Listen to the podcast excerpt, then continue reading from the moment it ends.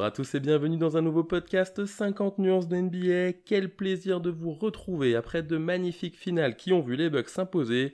Et puis surtout, allez, Cocorico, une magnifique campagne olympique des Français qui les a vus s'incliner d'un rien face aux États-Unis. Alors, comme le veut la tradition pour un bon podcast, je ne suis pas seul, je suis avec Ryan et Jean. Salut messieurs.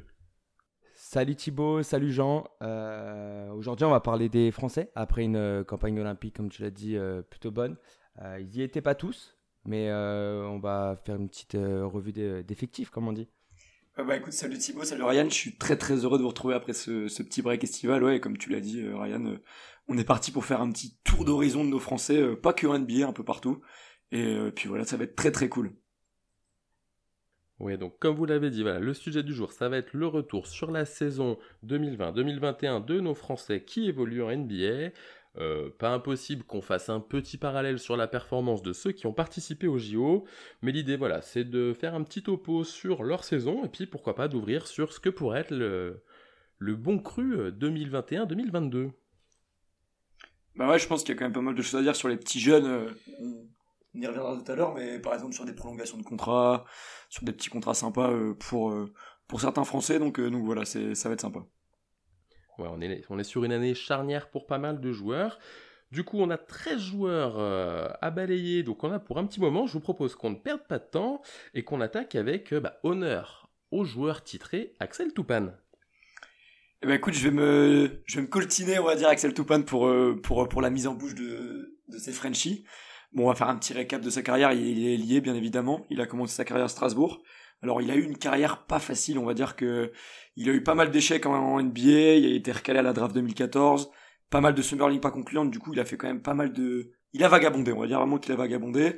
Il a eu un moment en 2015, euh, une petite touche avec les Bucks, mais malheureusement, ça n'a pas, ça n'a pas donné grand chose. Bon, on va la faire courte, il est parti en Lituanie, il est parti en Grèce avant de finir à Malaga, puis de revenir euh, en France. Ça, c'était jusqu'en 2020. Et euh, décembre 2020, il fait un golden, il fait un, camp, pardon, euh, du côté de Golden State Warrior, et il tape dans l'œil justement de des Bucks qui vont lui proposer un two-way contract. Et bah, ça va être du coup cette année, il jouera 8 petits matchs en saison régulière et 4 bons matchs en playoff. Et bah au final, Toupane, il devient, il devient champion NBA et et voilà, fin de l'histoire. Euh, on va dire que c'est croyez toujours à vos rêves et encore bravo à lui parce que il est champion NBA et il n'y a pas beaucoup beaucoup de Français qui peuvent le dire. Oui, je pense que tu as raison, il faut quand même saluer euh, le fait d'être champion NBA. J'ai vu euh, passer quelques petits trolls hein, sur les réseaux sociaux au lendemain de son titre. être dans un effectif NBA, ce n'est pas rien, c'est pas donné à tout le monde. Et même s'il a eu un petit rôle sur les playoffs, il est champion au même titre que les autres. Faut laisser les jaloux parler de toute façon eux ils sont pas champions NBA et lui il est de toute façon c'est comme ça ouais puis euh, on n'est pas obligé d'être un starter en NBA pour être un bon joueur Toupane c'est un vrai bon joueur qui l'a montré en Europe qui l'a déjà montré aussi avec l'équipe de France oui forcément il n'allait pas être titulaire euh, dans une équipe championne NBA mais il s'avère que les Bucks et Giannis et le front office lui ont fait confiance et c'est que ça doit être un bon gars, un bon coéquipier et qui travaille d'entraînement. Effectivement, il a eu la confiance des Bucks et au final, hein, ils sont allés au bout, donc on ne peut pas en vouloir à Budenholzer de ne pas l'avoir plus utilisé. En tout cas, messieurs, moi, il y a une question, hein, puisque euh, Jean, tu nous as décrit ce parcours euh, un peu en dents de scie Toupane. Est-ce que pour lui, c'est un titre et puis s'en va, ou est-ce qu'on peut espérer qu'il prolonge l'aventure NBA euh, aux Bucks ou ailleurs? Honnêtement, je pense que ça va être compliqué qu'il prolonge aux Bucks, vu le petit rôle qu'il a eu et le peu de temps de jeu qu'il a eu pendant les playoffs. Euh, ailleurs, je sais pas. C'est vrai qu'il peut être un, il peut être un atout assez intéressant pour pour pour certaines franchises. Moi, je crains malheureusement que qu'il fasse un petit tour en G-League cette année après avoir les perfs qu'il fait là-bas, mais je sais pas, je le, j'y crois, crois pas trop cette année en NBA. Et pour toi, Ryan? Ouais, je partage un peu. Ouais, bah pareil, je partage un peu l'avis de Jean euh, dans le sens où euh, je pense qu'il commencera en G-League. Je suis pas sûr qu'il trouve un contrat là dès cet été. Après, je serais pas surpris qu'il arrive à avoir un ou deux two-way contract euh, quelque part euh, dans une équipe, euh, soit contender parce qu'il faut faire le nombre, ou alors avec les blessures ou quoi que ce soit. J'ai pas trop de doutes là-dessus, mais est-ce que c'est vraiment à son âge ce qu'il a envie de faire? Ou est-ce que peut-être qu'il va revenir en France ou en Europe et, et, finir sa carrière tranquillement? Il a son titre, il a sa bague. Voilà quoi. Oui, effectivement, il a touché au, Graal avec cette, cette bague NBA. Difficile d'être à sa place, mais on pourrait attendre d'un joueur de, son âge maintenant qu'il privilégie le temps de jeu et pourquoi pas effectivement sur, chez un, un cador, ou en tout cas une équipe d'Euroleague en Europe. Ouais, c'est ce que je vais dire. En plus, son âge, on va dire qu'il joue pas trop trop en sa faveur pour, euh, on va dire, permettre de laisser une chance à son potentiel, parce qu'on va dire qu'il est, on va dire, dans son prime. Euh, devant, c'est généralement euh, à ces âges qu'on est les meilleurs dans les carrières. Donc ouais, je suis, pas convaincu que la NBA euh, ce soit bon pour lui cette année. Bon, en tout cas, on verra ce que nous réserve Axel Toupane pour la saison prochaine. Mais donc ici, on n'est pas hyper optimiste pour le revoir euh, directement sur les parquets, à voir si euh, il a la chance de faire une, une bonne G-League. Rappelons qu'il ne fait pas partie des Français qui jouent la Summer League, ce qui aurait pu lui permettre, pourquoi pas, de se montrer. Ouais, c'est vrai que c'est dommage euh, qu'il n'ait pas réussi à trouver une petite place dans un roster de Summer League pour, bah, pour confirmer en fait ce qu'il avait montré en G-League, hein, parce que franchement, il avait été plutôt bon avec les Santa Cruz Warriors. Et, euh, et ça, ça peut être mal, mais peut-être qu'en fait, lui, dans son idée, il est prêt à retourner en Europe, et donc il était peut-être pas non plus intéressé par la Summer League, c'est pas impossible. Eh ben, écoute, on verra ça. En tout cas, bah, Axel, si tu nous écoutes, n'hésite pas à nous lâcher l'info euh, en exclusivité. Où joueras-tu l'an prochain? Euh, On est preneur. Messieurs, je vous propose qu'on enchaîne avec le joueur suivant. C'est Vincent Poirier, lui aussi un joueur qui a une expérience mitigée avec la NBA. Ouais, alors Vincent Poirier, c'est Vincent pardon, c'est un pivot de 2m13. Euh, il a commencé en Europe. Euh, il a joué l'Euroleague, etc. C'était un, vrai bon pivot en Europe qui était respecté. Euh, en 2019, il a voulu tenter sa chance de venir en NBA. Boston a été intéressé. je pense que unanimement en France, on était assez hypé par l'idée que Vincent Poirier aille en NBA. C'est un joueur qui a un bon toucher, qui est assez mobile, tout en restant, euh, voilà quoi, il fait 2m13, donc il va pas être super super mobile, mais il a de la mobilité pour un intérieur, euh, il a l'intelligence de jeu européenne, il sait défendre, il est capable de mettre quelques points. Donc euh, moi j'étais plutôt optimiste quand il est à la Boston, il n'avait pas de vrai pivot à son poste. il, y avait il y avait Daniel Tice, il me semble, à l'époque. il y avait le Robert Williams qui était le jeune espoir qui commençait un petit peu à se montrer. On s'est dit qu'il allait avoir du temps de jeu avec un escanter, etc. Finalement, pas grand-chose, 22 petits matchs. 6 minutes de temps de jeu, donc Brad Stevens ne a jamais vraiment fait confiance. Et là, à l'intersaison, il est euh, trade à OKC. Euh, vraiment juste le temps du, voyage, quoi, parce qu'il est directement retrade dans la foulée aux Sixers contre euh, un second tour de draft, il me semble, cher à, Sam Presti. Et sauf que là, il se retrouve derrière Embiid et Howard. Donc une saison 2020 un peu compliquée. Tu derrière peut-être le pivot le plus dominant de la ligue. et derrière, tu as Dwight Howard, qui est quand même un très bon pivot NBA. Donc euh, franchement, on s'attendait pas à ce qu'il joue énormément. Il y a eu les blessures, même avec les blessures, c'était un peu compliqué. La G-League, etc.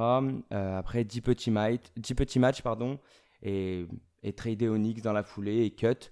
Et donc après, bah, il retourne euh, en Euroleague, enfin en Euroleague en Europe avec le Real Madrid. Mais malheureusement, il ne peut pas jouer l'Euroleague parce qu'il arrive trop tard.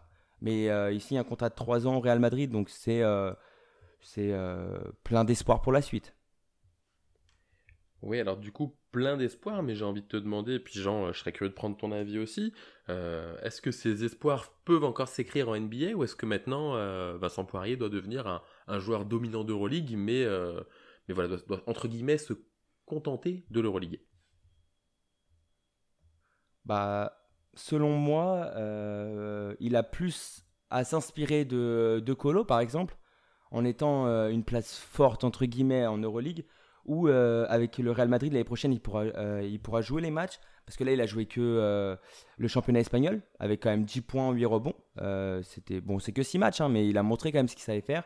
Et oui, peut-être aller chercher un titre d'Euroleague, bah, c'est peut-être mieux que de jouer 4 matchs à Boston et sortir au premier tour des playoffs. Enfin, en tout cas, c'est mon point de vue. Il a 30 ans. Il a le niveau pour être très bon joueur d'Euroleague. Euh, donc je pense que, enfin en tout cas moi c'est ce que j'envisagerais à sa place. Après je me demande euh, ce que t'en penses toi Jean? Bah écoute moi j'ai justement un avis euh, totalement différent du tien. J'ai, je sais plus justement, j'étais en train de chercher. C'était quel match où il y a eu un immense impact pendant les JO là, un match de poule, je sais plus quel c'était. Et, et ben, honnêtement, je, parlais, je, voyais aussi sur Twitter, je crois que c'était Nix France qui disait que c'était la République Tchèque, voilà c'est ça. Euh, c'était Nix France qui, euh, disait que bah, avant qu'il signe euh, Nerlens Noël, il manquait d'un vrai 5. Et honnêtement, vu le niveau de Poirier et le chantier qu'il peut faire dans une, raquette, je comprends pas qu'il n'y ait pas une équipe de NBA qui, le, qui aille le chercher en, pas, en, seconde unit ou alors en role player ou je sais pas trop. Mais honnêtement, moi je pense qu'il a le niveau pour, aller euh, grappiller, aller 15-20 minutes dans une équipe NBA sans souci. Et je serais un peu déçu ouais, qu'il euh, retourne pas en NBA avant la, avant la, la fin de, de sa carrière. Ouais, alors moi je peux, je peux comprendre ton avis. Après, je, je suis un peu sceptique. Déjà par rapport au parcours de Vincent Poirier, qui est quelqu'un qui commence le basket tard et qui finalement s'est toujours un peu mis au niveau des équipes auxquelles il jouait et qui a réussi comme ça à, à exploser un petit peu parce que euh, on l'a mis d'abord avec les jeunes, on l'a mis en national, puis finalement il a joué en pro, puis il a réussi à exploser en Europe. Et euh, j'ai l'impression bah, que la NBA c'est peut-être quelque chose qui lui qui lui correspond pas spécialement parce que euh, bah, il y a tellement de matchs qu'on s'entraîne moins, qu'on a moins l'occasion de faire ses preuves et, et pour le coup euh, c'est pas un talentueux naturel et j'ai l'impression qu'il a jamais eu euh, l'opportunité. Et mine de rien alors je vais mettre OK ici de côté il fait quand même trois rosters plus ou moins intelligents avec plus ou moins d'ambition et il y a personne qui a souhaité vraiment lui donner sa chance je, je pense que, euh, avec tout le respect qu'on lui doit, c'est plutôt un joueur au profil européen. Tu penses que du coup c'est un problème de profil ou de niveau? Parce qu'en termes de niveau, il a le niveau pour être dans un roster de NBA, je pense. Ouais, euh, je, pense que euh, tu, peux lui, tu peux laisser sa place, mais t'as moins de t'as moins de temps. En NBA, il y a moins de temps, il y a beaucoup de gens qui, qui tapent à la porte, et on lui laissera peut-être pas forcément le temps de, s'acclimater. Euh, là, on parle du match contre la République tchèque, enfin, Jean le citait, euh, malgré tout, sur la campagne, ça reste le seul moment où on se dit, tiens, euh, ça peut être un pivot titulaire, sinon il était cantonné au, au rôle de remplaçant. Et, je pense que euh, ouais, la, la NBA, c'est pas le rythme qui lui convient. Et, personnellement, moi, je, pense qu'il doit vraiment se concentrer sur l'Europe, ce qui l'empêchera pas d'être un des meilleurs pivots. Et, et c'est pas lui faire offense que de dire ça. Hein. Je, je dis pas qu'il est pas assez fort, mais juste que pour moi, c'est pas le bon fit.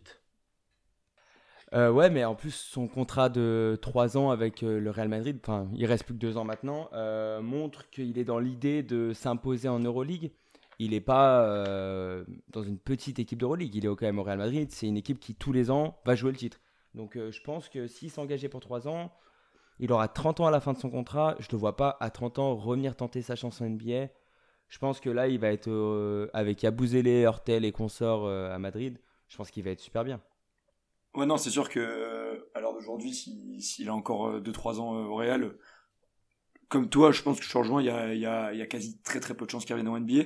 Mais c'est vrai que j'étais même déçu de le, de le voir moins euh, dans les phases euh, animation directe euh, au JO. Je sais pas, je trouve qu'on a, il n'y a pas eu beaucoup beaucoup de temps de jeu euh, comparé à d'autres joueurs. Donc, donc voilà. Après moi, c'est un joueur que j'aime beaucoup à la base, qui est, peut être assez adroit, qui est dominant dans une raquette. Donc donc voilà, c'est pour ça que j'ai mon petit mon petit point faible, enfin mon petit chouchou pour et que j'aimerais bien le voir en NBA surtout. Mais c'est vrai que il a l'impression, enfin j'ai l'impression qu'il s'épanouit bien en Euroleague, donc euh, tant mieux pour lui, et, s'il est content, c'est qu'on tout le monde doit être content. Ouais, on va le laisser euh, à ce championnat espagnol qu'il connaît déjà bien. Et puis bon, pour tous les nostalgiques comme toi, visiblement, Jean, euh, je pense qu'il sera toujours disponible dans les agents libres sur Touquet et tu auras le plaisir de, jouer avec lui en NBA. Yes, l'année prochaine, c'est le premier joueur que je finis, je te le dis tout de suite, moi. et eh ben, c'est parfait. On va enchaîner avec un autre joueur qui, lui aussi, est à la recherche d'un contrat, c'est Jalen Howard qui du coup euh, fait euh, les Summer League avec OKC. Bah ouais, écoute, Jalen Howard, poste 4, euh, qui est encore, encore bien jeune, hein, il, a, il a seulement 24 ans. Il a fait 23, 22 ans, pardon, 22 ans, excusez-moi. Et il a, il a fait une sacrée fin de saison passée avec OKC. Bon, on sait que le front office a bien fait tourner et a laissé la place aux jeunes, ça, on n'oublie pas, mais il a fait une, belle fin de saison. il, il a, donc faut pas oublier qu'il a jamais été drafté. Euh, qu'il a enchaîné. Il avait commencé avec un Toé contract du, côté, des Blazers en G-League. Il a fait des sacrés stats. Il a été rappelé pendant la saison avec Portland. Il a pris quelques minutes, puis il a été cut. Il a été signé par OKC en 2020 pour rejoindre leur équipe de G-League, avant de rejoindre l'équipe A en 2021. Et c'est là qu'il a joué 19 matchs avec 6 points de moyenne. Donc voilà. Moi, c'est un joueur que j'aime beaucoup également. Il a un bon potentiel. Euh, de ce qu'on a vu, ce qu'on a pu voir euh, de cette fin de saison en NBA, c'était intéressant. Avec, bah, avec avec Malédon, pardon, j'avais plus le nom. Et euh, du coup, moi, je suis quand même assez intéressant de savoir ce que, enfin, s'il y a des clubs qui vont se manifester pour lui euh, euh, cet été et voir où il va rebondir l'année prochaine. Alors du coup, avant qu'on se projette sur le futur, est-ce que Ryan, tu veux compléter ce qui a été dit? Ouais, bah, bah moi, comme je vous l'ai dit en off, hein, c'est l'un de mes chouchous euh, de cette génération-là de Français. Mais euh, en plus de ce qu'on a pu voir, il a l'air d'avoir la mentalité euh, comme on dit. Euh, par exemple, quelque chose qu'on peut reprocher à Franck, ou même parfois à Batum, d'être un peu soft. lui, son père est américain, il a cette culture, son père ancien basketteur dans une, à la fac, etc il a pu s'inspirer un peu de cette culture et je trouve que ça se ressent dans son jeu. Et on sait qu'en NBA, faire des stats et. Euh, enfin, je sais pas comment dire, mais euh, attirer l'œil, c'est super important. Au-delà du niveau intrinsèque, je sais qu'il. Enfin, je pense qu'il va attirer euh, des regards parce que. je sais pas, il a ce truc à l'américaine, je sais pas si vous voyez ce que je veux dire. Ouais, ouais, moi je, je vois très bien. Bah, c'est un peu comme Kylian au final, hein, qui est aussi, qui est aussi franco-américain, qui là je trouve aussi un petit peu un peu comme comme comme Jalen Howard euh, enfin, c'est aussi exactement ce que je pense aussi par rapport à, à Franck, c'est que ouais, il lui manque un peu ce cette grinta américaine. Enfin, on, en reviendra euh, tout à l'heure, mais c'est vrai que je rejoins totalement ton avis là-dessus. Oui, du coup, euh, donc Jalen Ward est un joueur qui connaît déjà bien le, fonctionnement américain puisqu'il a fait, il est passé par la fac de Wake Forest, donc il, il découvre pas les États-Unis avec la NBA. Euh, est-ce que vous pensez que cette année, il peut y avoir une progression, puisque ça fait deux saisons, donc puisqu'il n'a pas été drafté, qui passe par des two-way contracts, où il fait de la G-League, et ensuite l'équipe euh, l'équipe première, est-ce que vous pensez que cette année, une équipe peut l'intégrer directement dans son roster? Bah, Honnêtement, au fond moi, j'espère. Euh, j'espère qu'il pourra trouver une équipe, mais je pense qu'il est peut-être encore un peu jeune pour euh, avoir un vrai, rôle dans une équipe du bas ou milieu de tableau, parce que je pense pas qu'il pourrait être euh, sur le dans les plans d'une équipe de tableau. Je pense qu'il est encore un peu trop jeune, il n'a pas, pas encore assez prouvé. Donc pourquoi pas Je, je pense pas que OKC euh, veuille le prolonger cette année. Enfin, j'espère, mais je ne pense pas. Donc malheureusement, je sais pas trop où il pourrait signer euh, en NBA. Donc je sais pas si c'est de la G League qu'il faut. Parce que je pense pas qu'il veuille retourner en France. Je suis même, enfin, je suis quasi même pas sûr du tout. Donc euh, c'est G-League ou NBA, donc euh, je sais pas trop. Honnêtement, euh, j'attends de voir ce que ça va donner, mais je suis pas trop trop convaincu. Ah bah moi, contrairement à toi, je suis plutôt optimiste dans le sens où j'ai l'impression qu'il pourrait faire du bien en fait, limite à pas toutes les équipes, hein, mais toutes les équipes qui jouent entre guillemets le tanking, dans le sens où tu es quand même content d'avoir un Jalen Noir, tu te dis qu'il y a du potentiel, tu, si jamais il explose euh, bah, tu es gagnant. Et euh, il n'est pas non plus trop fort, ce qui fait qu'il ne va pas te faire gagner. Je pense par exemple à Washington, en fonction de comment ça évolue. Euh, pour l'instant, ok, il y a un vrai projet à Washington.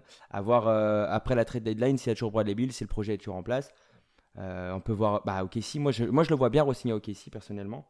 Au moins un tout contract et peut-être après un contrat sur toute l'année. Mais, mais c'est vrai que je je suis pas aussi euh, pessimiste que toi. Eh bien, moi, je, vais essayer de vous de tempérer un petit peu et d'être entre les deux parce que moi, malheureusement pour lui, je pense que si Rossin, c'est à OKC et pas ailleurs. Euh, je, même pour du tanking, je vois pas une équipe utiliser son two-way contract pour lui. Je pense que le, plafond est pas assez haut. Donc j'ai vraiment misé sur, euh, sur Oklahoma City qui le connaît, qui, qui du coup sait ce qu'il peut attendre de lui. Euh, OKC qui n'est pas non plus euh, hyper fourni en forward, hein, parce que euh, si on gratte un peu dans l'effectif, ils ont des Alexei Pokushevski, ou, mais bon, qui sont plutôt des porteurs de balles et qui vont jouer assez loin. pareil pour des Ludort. Donc avoir un joueur qui, qui va vraiment au, j'allais dire au mastic, qui va vraiment au rebond, qui, qui, occupe un peu cette raquette, ça peut être intéressant. donc je lui souhaite de signer avec OKC parce que je, je malheureusement je vois pas d'autres solutions à court terme. Donc après, peut-être que euh, sinon ça se fera via la G-League et via une équipe qui le signera en cours d'année. Ouais, ouais, je, te, je rejoins totalement là-dessus. je pense qu'il n'a pas encore assez prouvé en NBA, malgré tout le talent qu'il peut avoir. Et ça, je, je, suis convaincu qu'il en, a énormément. Et je pense qu'honnêtement, il n'a pas encore assez prouvé en NBA. De là à taper dans l'œil de certaines équipes, tu vois. Donc je pense que, exactement comme tu dis, c'est OKC ou la G-League. Je pense qu'il n'y aura pas d'autre issue possible. Moi, si je devais mettre ma petite piécette, euh, je le verrais bien aux Spurs. C'est vraiment le genre de joueur qu'ils n'ont pas avec tous leurs, euh, leurs arrières ailiers. Euh. C'est le genre de joueur qui pourrait se plaire à Popovic aussi. C'est un joueur très intelligent, etc. moi, je pense qu'il pourrait plaire ouais, aux Spurs ou à OKC. Après, bien sûr, je ne suis pas dans, dans, le front office ni d'OKC ni des Spurs. Mais, mais j'ai bon espoir quand même. Eh bien, messieurs, on verra. je vous coupe un petit peu parce que le, temps presse. Mais en tout cas, voilà. Donc, on est sur du OKC ou éventuellement un two-way contract du côté des Spurs pour toi, Ryan. C'est ça. Ok, et eh ben on va enchaîner avec un autre joueur qui potentiellement espérera un two-way contract, c'est Adam Mokoka. Alors, euh, Mokoka, c'est sûrement le nom le moins connu de la liste, je pense. Euh, au détriment, par exemple, d'un Vincent Poirier qui a pu jouer avec l'équipe de France ou qui a joué en Euroleague, etc. Mokoka, il est assez discret, il n'a pas beaucoup joué en Europe. Il n'a pas beaucoup pu jouer à NBA, il n'a pas joué en équipe de France. Donc, forcément, un peu moins connu. Mais euh, il a joué dans le championnat serbe comme euh, Luau Cabarot, Cabaro, peu importe comment vous le dites. Euh, où il a mis quand même 11 points de moyenne, ce qui a permis de le montrer, etc. Euh, c'est un arrière, j'ai pas, pas spécifié, euh, qui a joué avec les jeunes U16, U18, qui a été champion d'Europe avec la génération U16, U18 en équipe de France. L'année dernière, il a signé un tout contract avec les Bulls. il n'a pas joué beaucoup de matchs, hein. il a joué 11 matchs, 10 minutes à chaque fois, mais c'était que du garbage time. comme les Bulls avaient beaucoup de garbage time l'année dernière, bah, forcément. Et, mais surtout euh, ce match qu'on a tous vu ou entendu parler en tout cas, où on a vu le passage. Il n'est pas très long, ça dure 5 minutes, mais il met 15 points, 100% au shoot. On a vu euh, en fait toutes ses capacités à driver, à shooter. Euh, un bel athlète quand même, hein, on va pas se mentir, c'est un bel athlète. Et cet été, il avait signé un nouveau two-way contract avec les Bulls. Enfin, quand je dis l'année dernière, c'est il y a deux ans du coup, parce qu'on a encore, pardonnez-moi, je me, je perds un peu dans les dates en 2019, quoi.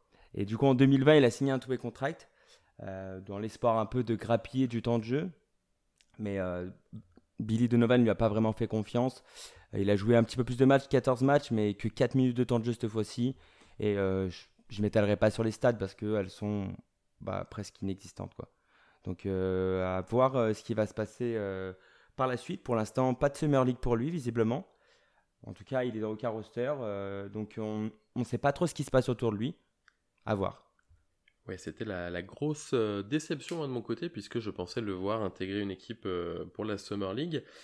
Parce qu'aujourd'hui, pour moi, le constat pour Mokoka, il est pas bon, puisque euh, bah, ça fait deux ans qu'il a la même opportunité chez les Bulls, sachant que je suis très sceptique quant à la capacité des Bulls de développer des jeunes joueurs, surtout que potentiellement dans le bas court, il y avait du temps de jeu à prendre.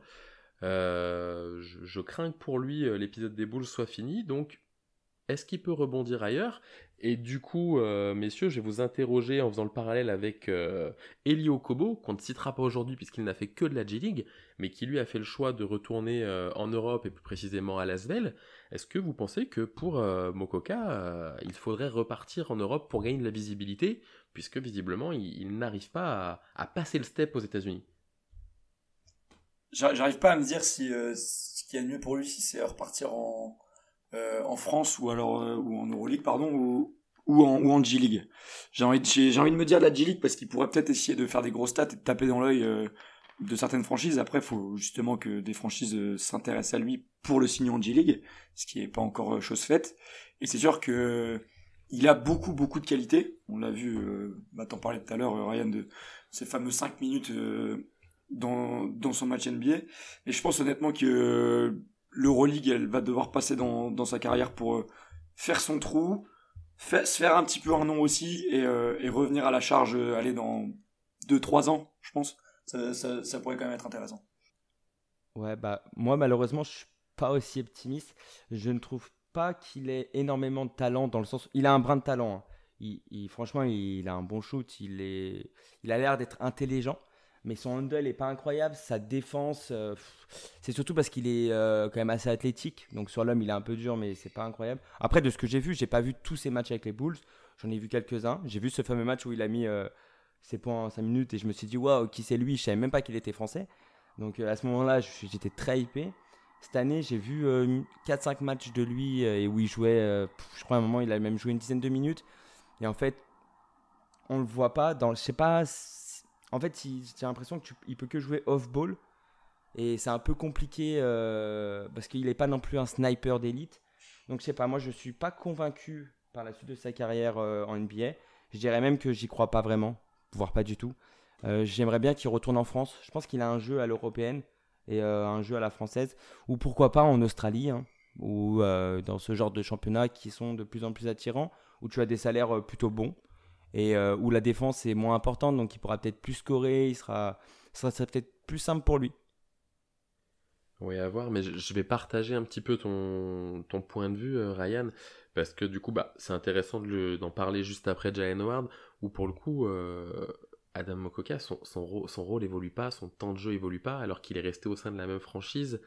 Euh, je pense malheureusement, ça va être trop compliqué pour lui et qu'il faut aller ailleurs qu'aux États-Unis pour montrer.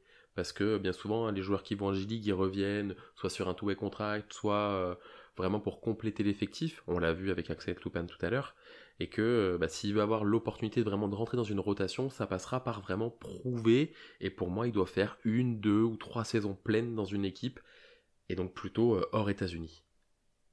Ouais, puis je pense que sa cote elle est, bah, elle est pas loin d'être inexistante, euh, sans vouloir être méchant, hein. c'est pas du tout méchamment que je dis ça, mais je pense que sa cote, autant Jalen Ward, il a une très légère cote, parce que OKC, parce que marché de jeunes, on a tous observé un peu tous les jeunes qui passaient par le labo euh, Sam Presti, etc. Autant Mokoka, euh, Bulls, qui n'attirait pas trop l'œil ces dernières années, qui a pas trop joué, je pense qu'il a une cote euh, pas très bonne et que s'il veut l'améliorer, il sera obligé de passer par la case, en tout cas hors États-Unis. Non, mais c'est, exactement ça. Je pense que tu as mis le doigt sur quelque chose. C'est qu'en fait, Mokoka, il a, il a vraiment aucune cote. Il n'y a pas il y a rien du tout. Je pense que même, même, même aux États-Unis, il y a, y a peu, peu de gens qui le connaissent. Même ceux qui suivent les boules, je pense qu'ils doivent l'oublier dans le roster tellement il joue peu. Et le souci, c'est qu'il a, il a pas vraiment de nom. Et ça fait deux ans euh, qu'il stagne au, même, au, même endroit, je veux dire. Donc c'est sûr que c'est impératif pour lui euh, d'aller faire son trou ailleurs. Et comme tu l'as dit, hors NBA. Eh ben on suivra ça. Alors on lui souhaite le meilleur, euh, mais donc pour nous ce serait plutôt un, petit prono euh, retour au bercail pour Adam Mokoka. Allez, on va continuer avec le cinquième joueur. Mais avant de vous parler de lui, on va vous parler de son papa, puisqu'il est le fils du euh, champion olympique de plongeon, j'ai nommé Laurent Tilly, qui plonge sur tous les terrains de volet. Et donc on va parler de Kylian Tilly. Ouais, bah écoute, euh, il a euh, mon âge, monsieur Kilanti, il a 23 ans. Euh, bah, c'est un, c'est un ailier fort qui peut jouer aussi pivot. il a jamais vraiment connu la France, je veux dire, universitairement, il a, il a tout le temps été aux États-Unis, il est passé par les Bulls de Gonzaga dès 2016. Il a voulu se présenter à la draft en 2019, mais une blessure lui a fait retirer son nom. Puis 2020, c'est la bonne, mais malheureusement, il n'a pas été drafté. Du coup, il a fait, il a quand même signé un tout contract du côté de Memphis. Et dans le peu de temps de jeu qu'il a obtenu, il a quand même montré quelque chose d'intéressant. Surtout un, match qu'on peut retenir contre les Kings, où il a quand même scoré 16 points et 6 rebonds. Et là, actuellement, bah, il est en, il est en Summer League et on tourne cette vidéo, donc on est, on est mercredi, si je me dis pas de conneries.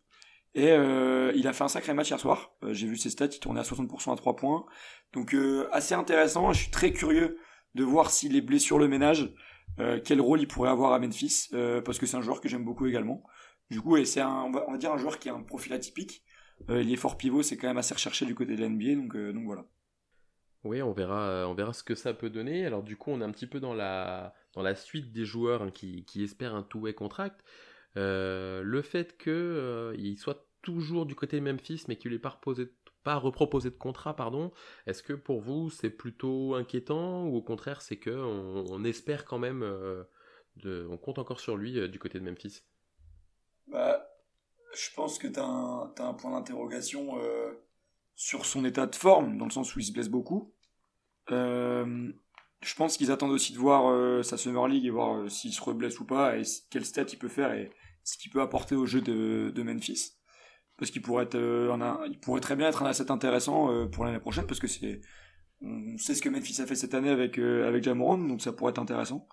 Donc voilà, moi j'attends de voir et je serais quand même assez heureux s'il peut signer un, un les contract et pourquoi pas euh, euh, prolonger euh, à Memphis. Ouais, je pense exactement comme toi, Jean. je pense pas que ce soit un mauvais signe. Malgré tout, il reste en Summer League avec la même équipe. On voit qu'il performe. C'est peut-être le joueur qui a le plus performé sur les deux premiers matchs. Donc Desmond Bain a été incroyable. Il y a Desmond Bain qui a été incroyable aussi. Mais, mais il a, on l'a beaucoup vu, il s'est mis en, avant. Et je pense que c'est important. C'est un joueur quand même adapté à la NBA moderne, clairement. Un poste 5, si tu joues small ball, plutôt 4. euh, qui est capable d'aller au large, qui est très fiable à 3 points, qui est pas mauvais euh, en défense, c'est pas ouf, hein, mais euh, au rebond, il est capable de choper quelques rebonds, etc. En dehors des blessures, il a tout pour, pour avoir une place en NBA. Bien sûr, en, bout de banc, je le vois pas titulaire dans une équipe, mais à Memphis, il y a un projet avec beaucoup de jeunes. Je vois pas pourquoi Memphis ne tenterait pas le pari. un two-way contract pour commencer et tu le signes peut-être sur l'année à l'exemple d'un TLC avec les Nets, tu tentes. Tu l'envoies peut-être en G-League même au début pour voir euh, en fonction de la fin de ta free agency et si est-ce que tu as de la place, etc. Mais euh, ouais, plutôt optimiste, c'est un vrai bon joueur de basket. Et je sais pas si vous allez partager mon avis, mais est-ce que pour lui l'enjeu, peu importe où il joue, c'est pas de faire une saison pleine sans blessure pour vraiment rassurer les front office? Parce qu'après, voilà, avec un joueur de cette taille-là qui va pouvoir jouer du pick and pop, euh, stretcher un peu et écarter les défenses, ça peut être intéressant. Donc est-ce qu'au final, euh, voilà, le principal pour lui, c'est pas de montrer que ça y est, il, est enfin, il a enfin mis les blessures de côté? Ouais, mais on va, on va, on va en revenir aux, à ces fameuses histoires de cotes, de cotes de joueurs. Je pense malheureusement qu'Yantil, il n'a pas une immense cote aux yeux des autres franchises. Donc euh, je crains également que si Memphis le prolonge pas, je ne pense pas qu'une autre franchise euh, aille le chercher. Ouais, bah il est là le dilemme. Hein.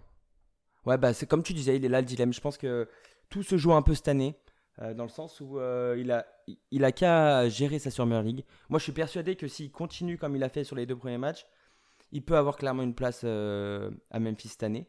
Memphis, il ne joue pas le titre. Hein. Je vois pas pourquoi il. Enfin, je dirais, la reconstruction se, tourne autour des jeunes. Et Tilly est un jeune qui peut servir en NBA. Je pense que ça, ils en sont conscients. Tu peux tenter une année de la part de Memphis et, et voir que bah, s'il arrive à pas être blessé toute la saison, s'il joue, je euh, je sais pas, sur 82 matchs, il joue 60 matchs, 50 matchs, ou dans le sens où il pas forcément il joue, mais où il est apte en tout cas, là, sa cote, elle va très vite augmenter euh, et peut-être que l'année prochaine, il aura soit l'opportunité d'aller dans des équipes qui, qui ont besoin d'un 4 qui, qui, est capable de shooter, ou alors euh, s'implanter dans le projet Memphis qui est euh, franchement plutôt intéressant. Perso, moi je suis un jeune joueur, je vais peut-être à Memphis directement. C'est peut-être le meilleur projet en cours niveau jeunesse. Donc il, a, il a les cartes en main, à lui de pas, de pas se blesser, mais malheureusement c'est pas que de son gré et, et performer comme il sait le faire. Oui, on verra ce que ça peut donner, mais euh, effectivement, le, le duo euh, avec Jamorant pourrait être intéressant, puisqu'on va chercher des poseurs d'écran qui peuvent s'écarter pour pallier au, manque de shoot relatif de, de Jamorant. Donc, euh, effectivement, pourquoi pas, pourquoi pas se faire une petite place encore pour une année du côté de Memphis Manque de shoot, sauf contre les Warriors. Hein. Globalement. je reconnais bien là le supporter des Warriors qui n'a pas encore digéré. Euh. C'est pas passé, c'est pas passé encore. Je suis désolé, mais. D'ailleurs, le play a été prolongé. Hein. Euh, ça, euh, ça va pas, ça va pas bouger. Attention, messieurs, on est en train de glisser et on va perdre Ryan alors qu'on n'est même pas à mi-parcours. Allez, ce on peut enchaîner. On enchaîne du coup avec un joueur, j'allais dire un peu plus confirmé en NBA, mais c'est pas sûr puisqu'il s'agit de Sekou Doumbouya. Ouais, Sekou Doumbouya, peut-être le joueur le plus clivant parmi les Français actuellement en NBA. J'ai l'impression qu'il y a beaucoup de gens qui n'aiment pas Sekou Doumbouya. Euh, je n'en fais pas partie. Il m'énerve, mais j'aime beaucoup le basketteur. C'est un ailier. Euh, allez, il peut jouer 4, mais pour moi, c'est surtout un ailier avec une envergure de dingue de 2m11. Euh, très prometteur, hein, quand même, plus jeune joueur de sa draft, qui commence à jouer dès les 15 ans en, deuxième division euh, française, qui ensuite va en première division et continue à, performer pour son âge, bien sûr. Euh, il jouait pas 35 minutes par match, donc forcément. Drafté en 15e position par, euh, les Pistons. Donc une vraie preuve de la confiance en lui, qui lui donne. Un contrat de 4 ans, dont les deux dernières en option. Donc on s'est dit, ok, il a tout pour s'imposer, il n'y a pas de concurrent vraiment à son poste. Il y a Blake Griffin à l'époque, mais il n'y avait pas de poste 3 installé. Euh, donc on était plutôt optimiste. Il y a eu euh, la blessure de Griffin en, cours de saison 2019. Et là, euh, Sekou a pu gagner bah, de, la place un petit peu. Hein. Même si au début c'était un petit peu compliqué. Bah, il a dû passer par la G-League. Même ses débuts de match, on le voyait pas trop, un petit peu soft, pas très adroit au shoot. C'était ses dix premiers matchs. Et ensuite, il a eu une semaine en janvier, même une quinzaine, incroyable. Je pense qu'on s'en souvient tous. C'était incroyable. On s'est tous dit, ça y est, ses coups explosent. Euh, le talent qu'on voyait en France, il explose. Il va affronter LeBron James, il affronte euh, les Warriors, bon, orphelin de, de tous les joueurs, hein, on va pas se mentir, c'était Pascal le, le, franchise player. Mais, euh, mais il met un double-double, il met un double-double quand même contre les Clippers, en défendant tout le match sur Paul George et Kawhi de façon même plus qu'honnête. Il gêne vraiment LeBron aussi. Et, et la semaine d'après, il met le dunk incroyable sur Thompson. Enfin, vraiment, ce dunk où il a fait le tour de France, mais aussi des États-Unis. Et là, la hype allait vraiment monter. Tout le monde a commencé à se pencher sur lui, à dire que Sekou était un crack, etc. Et plus grand chose. La hype qui tombe un petit peu. Dwayne Casey, qui est quand même un coach atypique, qui n'est pas un mauvais coach, mais qui est euh, très militaire dans sa façon de fonctionner. Euh, j'ai l'impression que ça fonctionne pas trop, ça, avec Sekou. Euh, qui est très à l'affect, qui est quand même quelqu'un qui a l'air d'avoir un ego un tout petit peu surdimensionné peut-être lié à l'immaturité. Hein. En soi, il a que 20 ans actuellement. Et deuxième saison, Blake Griffin, bah, on sait très bien qu'il est blessé, il va sûrement pas rejouer, etc. En début de saison. Bon, après, on sait qu'il est cut et envoyé au net. Mais on voit Jeremy Grant, mais on se dit, bon, ça va, c'est Jeremy Grant, il vient de Denver, il y aura quand même la place, il peut jouer en 4 au pire, etc. Et cette année, bah, pas vraiment de confirmation. Il joue 58 matchs, hein. il n'y a, rien à dire, c'est quand même beaucoup de matchs. Mais on a Jérémy Grant au final qui fait une saison de MIP. Hein. J'adore. Euh, voilà, Julius Randle euh, était le MIP, mais euh, Jérémy Grant était clairement dans la course. Et on voit qu'il peine, pas de régularité, pas de confiance de son coach. Je sais pas comment dire, c'était outre le nombre de matchs et les minutes, c'était vraiment dans le ressenti. quoi. Et donc voilà, un petit, peu, un petit peu inquiet pour la suite, mais, mais pas trop parce que c'est peut-être le joueur le plus talentueux bah, de ceux qu'on va parler aujourd'hui, hors euh, Gobert et Fournier. Ok, alors voilà, tu commences à nous dire que t'es pas inquiet pour la suite. Euh, j'allais justement te dire que moi j'étais très inquiet parce que euh, pour moi la, je veux dire, le, train ne passe pas si souvent et en NBA il, il, a déjà eu sa chance. tu l'as dit, hein, Dwayne Casey l'a pas fait jouer tout de suite et puis finalement par un concours de circonstances il a joué, il a brillé et euh, alors qu'il était, on pensait, installé dans le 5 euh, pour la fin de saison, et eh ben il est retourné sur le banc. Cette année, il s'est fait doubler euh, par Sadik Bey, parce que, alors tu as parlé de, de, Griffin et de Jeremy Grant, mais en soi, pour, moi, c'est des joueurs qui, un, était ancien All-Star, et, et l'autre a été dans la course All-Star quelques temps, mais c'est plus le fait qu'il se fasse doubler par Sadik Bey qui m'inquiète. Et comme tu l'as dit, il joue, il joue presque 60 matchs, et en fait, cette année, on n'a rien à dire sur lui. Alors moi, la question que je vais vous poser, hein, c'est est-ce que c'est la, chance ou enfin la dernière chance pour lui?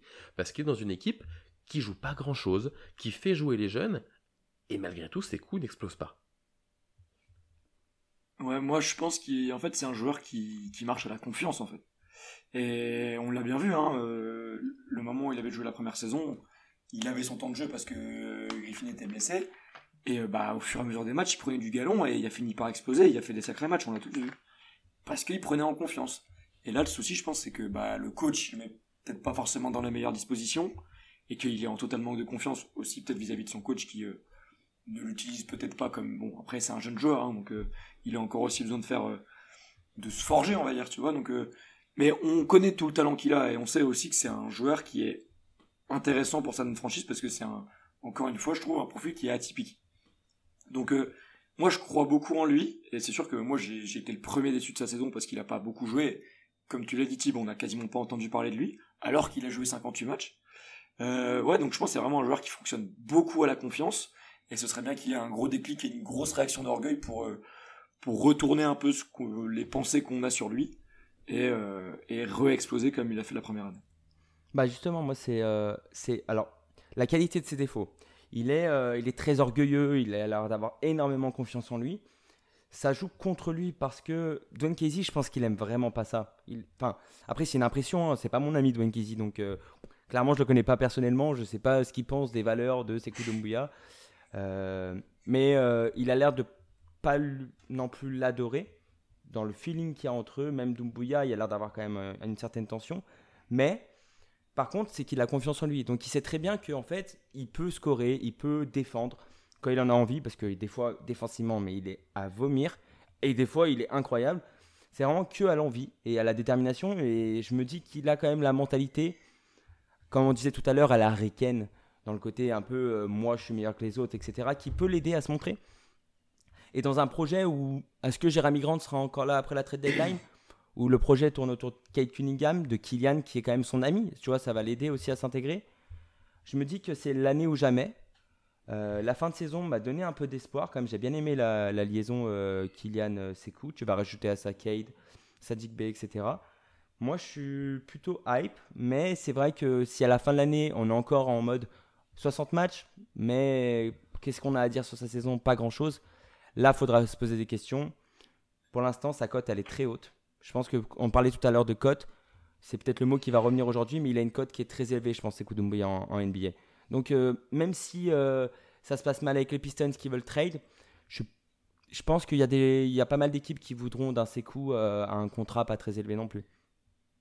Ok, alors moi je te trouve étonnamment optimiste. comme tu l'as dit, Sekou, il est sur courant alternatif. il a un physique pour faire de belles choses, mais en talent pur, c'est limité parce qu'il s'est mis au basket relativement tard. Et, je pense qu'il n'a pas le physique pour être à l'économie, il, doit jouer, et quand, comme tu l'as dit justement, Ryan, hein, euh, sur des séquences défensives, il est absent, il peut pas se le permettre. Et, je pense que c'est un signal qu'il doit envoyer. Si défensivement il fait le boulot, mais qu'il est barré par Jeremy Grant qui fait une saison pleine et Sadik Bey qui euh, a fait une très bonne saison et en plus est, assez complémentaire, je pense, de, Grant, euh, bah voilà, ça, c'est pas très grave. Mais par contre, il doit montrer qu'il existe, il, doit pouvoir intéresser des équipes. Autre petit signal négatif, mais peut-être gros signal négatif, euh, Doumbouya a été lâché par Comsport pour qu'un agent euh, se prive d'un joueur. Je pense que mentalement, il y a des choses qui vont pas. Et quand on en parlait, j'avais un parallèle qui venait, vous allez me dire si vous êtes d'accord.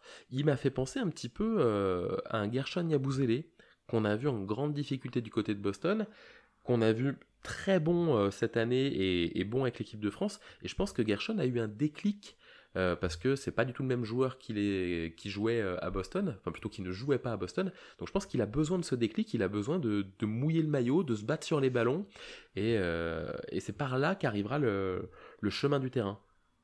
Ouais, il est vraiment immature, hein. Je trouve que ça se ressent dans tout ce qu'il fait. Il lui manque ce déclic, comme tu dis, ouais, qu'a pu avoir Yabouzélé ou fait, Doumbia, t'as l'impression que c'est un gamin qui est un peu euh, au playground et qui a envie de faire euh, montrer à tout le monde qu'il est trop fort. Sauf que, euh, bah, Coco, en fait, on n'est pas au playground, donc en fait, les joueurs en face de toi, c'est des LeBron James et des Paul George, donc et plein d'autres. Hein. Mais du coup, ouais, ça marche pas. Je suis d'accord avec toi. J'espère qu'il aura ce déclic avant de retourner en Europe, parce que c'est peut-être la suite à venir, quoi. Non, mais c'est vrai que c'est sa nonchalance qui est agaçante le gars est jeune, le gars arrive dans une équipe où bah il y a beaucoup de jeunes et donc il peut avoir un rôle à jouer et vraiment il a il a une carte à jouer. Et voilà, tu l'as dit, un joueur qui sait défendre et qui mouille le maillot et qui défend, on va dire bah on va en parler juste après par rapport à Nikina par exemple. Des gars qui défendent comme ça, ça aura toujours sa place en NBA parce que bah des, des ça, peut être des assets intéressants que ce soit en sortie de banc ou en titulaire ou dans des moments importants. C'est vrai que c'est agaçant d'avoir un joueur qui, comme lui, comme il n'est pas forcément satisfait de sa situation, il se braque et du coup bah il défend plus et ça va plus sur le terrain parce qu'il est plus en confiance et donc là c'est vraiment la grosse saison de enfer et c'est vrai que on attend tous ce déclic et j'espère qu'il est en train de bosser sévère là cet été euh, pour tout arracher l'année prochaine parce que si c'est pas cette année c'est fini c'est fini et je pense que la NBA euh, je trouve qu'à partir du moment où tu la quittes si jeune pour repartir en Euroleague ou en G-League euh, c'est des très très mauvais signaux pour euh, la suite de ta carrière en NBA. Eh ben parfait, voilà un avis qu'on partage tous les trois. Euh, je vous propose qu'on enchaîne du coup, euh, t'en as déjà un petit peu parlé Jean, avec mhm. Franck Nilikina. Bah ouais bah écoute, notre ami Francky, hein, qui pareil, j'ai encore envie de te dire qui a mon âge, qui a 23 ans, qui est né en Belgique, faut pas l'oublier aussi. il commence sa carrière à Strasbourg, c'est là qu'il explose. On voit tout le potentiel et c'est un espoir qui a au potentiel qu'il a. Euh, il tape dans l'œil de pas mal de scouts en NBA et il décide de se présenter à la draft en 2017. Et euh, on le sentait qu'il allait drafter haut. C'était euh, déjà dans les dans les analyses de pré-draft. Et ben il a été drafté haut, il a été drafté huitième. Faut pas oublier que c'est le le Français qui est le plus haut drafté actuellement. Euh, sa première saison, elle est très prometteuse, il est émis du public. Pour sa combativité défensive, il fait quelques stats aussi intéressantes. On se souvient du, face-à-face qu'il avait eu avec LeBron et qui était, qui était assez, euh, dire, euh, insolite, quoi. Un petit rookie qui vient rentrer dans le King, c'était quand même assez, assez marrant. Malheureusement, bah, ça se confirme pas les saisons suivantes. Blessure, manque de constance, manque de confiance, je trouve aussi. Faible impact offensif. Franck, il fait plus trop l'unanimité du côté des Knicks. Euh, il était dans pas mal de discussions de trade ces dernières années. Il a malheureusement, je pense, de mon humble avis, il n'a jamais, été drafté. Je pense que ça aurait pu être un tournant pour sa carrière. Et là, il vient d'être cut pour les Knicks. Alors, on ne sait pas ce qui va arriver les prochaines semaines si on va lui offrir un tout contract euh, du côté des Knicks ou ailleurs. Mais, euh, mais ça va être intéressant de voir ce que ça va donner. Et on va en parler juste après. Moi, je trouve que c'est un joueur qui est qui est apte à jouer en NBA, d'où, enfin, avec ses, avec, ses, avec les qualités qu'il a. Du coup, voilà, hâte de voir ce qui va se passer et hâte de connaître votre avis par rapport à son cas parce que c'est vrai qu'il y a quand même pas mal de choses à dire. Alors juste petit euh, rectificatif sur la draft, donc il était le français le plus drafté, il a été passé par Kylian Hayes, donc a été pris en 7. Ouais. Je me le suis dit au moment où je l'ai dit parce que je l'ai je l'ai noté parce que ça reste quand même euh, une stat intéressante parce que je me suis euh, je me suis aussi fait Kylian Hayes, que on, parlera juste après. Et j'ai confondu avec, avec le Frankie, donc euh, désolé pour cette petite erreur de ma part. Il n'y a absolument pas de souci. Ryan, je crois que tu voulais réagir? Ouais, bah, de toute façon, j'ai l'impression vraiment que Franck, c'est un peu le chouchou des Français, c'est le petit prince. Euh. J'ai vraiment l'impression qu'on croit tous en lui, un peu désespérément. Euh. Ah, Messi, un jour, il va se réveiller, il va avoir ce caractère, etc. Et j'arrive pas à penser autrement. Mais euh, des fois, je, me dis qu'il faut avoir un petit peu de recul. Et euh, on va pas se mentir, il est quand même mal embarqué. Il a beaucoup déçu. C'est pas comme s'il n'y avait pas eu 3, 4 coachs, il me semble. Il a eu 4 coachs 3 coachs, je sais plus, euh, au Knicks. Et à chaque fois, ça a été un peu la, même histoire. On te fait confiance au début, puis en fait, pas du tout. Puis en fait, tu apportes en défense, mais offensivement, on attaque à 4 parce que tu es trop timide. Donc c'est un peu Pourtant, j'adore Franck. Hein. Je pense vraiment que je l'adore. J'adore les joueurs qui se déchirent en défense, qui sont aussi durs sur l'homme, etc. Mais euh, il faut qu'il montre plus. Et, euh, et, le fait que les Knicks ne le gardent pas pour l'instant, parce que je ne serais pas surpris non plus qu'il leur offre un contrat euh, si jamais en fonction de ce qui se passe, etc. Même si là, ça va être compliqué. Ils ont quand même trois meneurs. je pense qu'il va trouver une équipe. Mais je pense qu'il faudrait pas trop tarder pour se réveiller de son côté. Alors, du coup, tu as un petit peu euh, devancé la question que j'allais vous poser. Il n'y a pas de souci, il n'y a pas de souci du tout. Euh, moi, j'allais vous dire que j'étais inquiet pour lui parce que, bon, déjà, j'espérais beaucoup de, de sa campagne olympique où malheureusement il a été blessé et, il n'a pas pu montrer grand-chose. Euh, est-ce qu'aujourd'hui, Franck a vraiment les qualités pour intégrer un roster Parce que, comme tu l'as dit, je pense que de vue d'hexagone, on l'évalue très mal. Euh, parce que euh, on, a le souvenir de lui soit à Strasbourg, soit on a vu sa highlight, soit on a vu euh, sa campagne 2019. Mais à un moment, s'il ne joue pas du tout à New York, il y a peut-être des raisons. Du coup, voilà, est-ce que pour vous, il y a encore une équipe ou des équipes pour qui il pourrait apporter, et si oui, lesquelles? Mais moi, en fait, ce qui m'inquiète surtout, c'est que du côté de New York, ils sont en train de se renforcer, mais sévère, vu leur, euh, leur saison qu'ils ont, qu'ils ont, ont réalisée juste avant. Euh, et bah, il commence à y avoir de moins en moins de place pour lui, quoi. Donc, euh, je pense que c'est des très mauvais signaux pour lui. Et honnêtement, je pense que il, il, peut avoir une place dans, dans, des franchises NBA parce que ça reste un joueur qui, qui mouille le maillot en défense et il peut se coltiner quand même pas mal de de, gros gros joueurs. On se souvient qu'à un moment, euh, euh, c'était bah, pendant euh, les playoffs, c'était Thibaudot parlait de, le mettre lui sur Triangle quoi. Donc malheureusement ça l'a pas fait du tout ça n'a pas du tout confirmé. Mais ça reste quand même des signaux qui font que bah c'est quand même un défenseur d'élite.